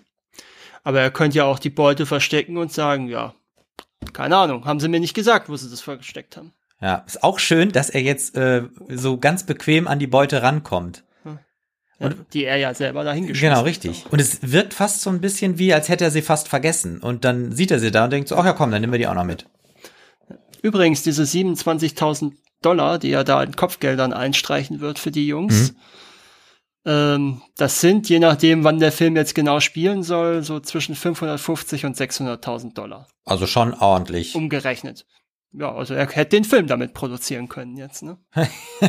Ja, es Das gibt, das, wäre natürlich auch witzig mit dem ersten Film sozusagen das Geld verdienen, um dann in den weiteren Ja. Film zu. Ah, gut, das ist ja Quatsch. Ja. Ja. So, und Monko reitet davon Genau. und die Au In den Sonnen, äh, nicht Nee, in den Sonnenuntergang in wie Mortimer, sondern entgegengesetzte Richtung eigentlich, ne? Ja, ich Ja, glaube das ja. müsste, genau. Und in den USA offenkundig von United Artists vertrieben. Genau, wir haben The End eingeblendet, Ablende auf schwarz Und da- und Hören wir ja nur noch, die, die Musik wird noch ausgespielt, aber man sieht nichts mehr. genau, weil wir haben ja vorher im Vorspann sozusagen alle Infos gehabt. Genau. Ja. Gibt's noch was von deiner Seite zu sagen für den Film? Nee, äh, aber ich fand ihn deutlich stärker als äh, den ersten Teil dieser Trilogie und ähm, muss aber auch sagen, dass das natürlich ein Film ist, den mm, man nicht so mal gerade nebenbei, sage ich mal, guckt. Ähm, man muss sich schon ein bisschen drauf einlassen. Aber wenn man das tut, dann kann man trotzdem noch äh, sich sehr gut unterhalten. Entschuldigung. Ich würde sagen, man muss sich auf jeden guten Film einlassen. Und äh, ich habe ja auch schon gesagt, als wir den ersten Teil besprochen haben, dass das eine Trilogie ist, die meiner Meinung nach mit jedem Film immer besser wird. Und du bestätigst mich ja gerade hier. Und ich bin schon sehr gespannt, äh, wie das ist, wenn wir den dritten Teil der Reihe besprechen werden, eines schönen Tages. Und äh, da dann nochmal meiner Meinung nach eine deutliche Steigerung im Vergleich zu diesem Film sehen. Und ja, ich kann nur sagen, äh, für ein paar Dollar mehr ist nochmal besser als äh, für eine Handvoll Dollar und ist wirklich ein toller Western, auch eine schöne Geschichte um, die so viel verhandelt, aber eben nicht, nicht mit dem Holzhammer, sondern so nebenbei behandeln, ne? dieses ganze Kopfgeldjäger-Thema, die Schwäche der eigentlichen Rechtsinstitutionen, ähm, diese ganze Frage mit Recht und Moral in diesem Punkt, das wird ja alles unter der Hand verhandelt und nicht mit und nicht explizit innerhalb der Handlung. Das finde ich ganz schön. Richtig, ja, und da ich würde auch noch mal kurz äh, kommt mir doch noch was einfügen. Mir gefällt halt, dass es in dem Film nicht darum geht, gut und böse. Also es wird auch nicht so gegenübergestellt, weil das das passt da ja gar nicht rein. Genau, es gibt keine guten letzten genau. Endes.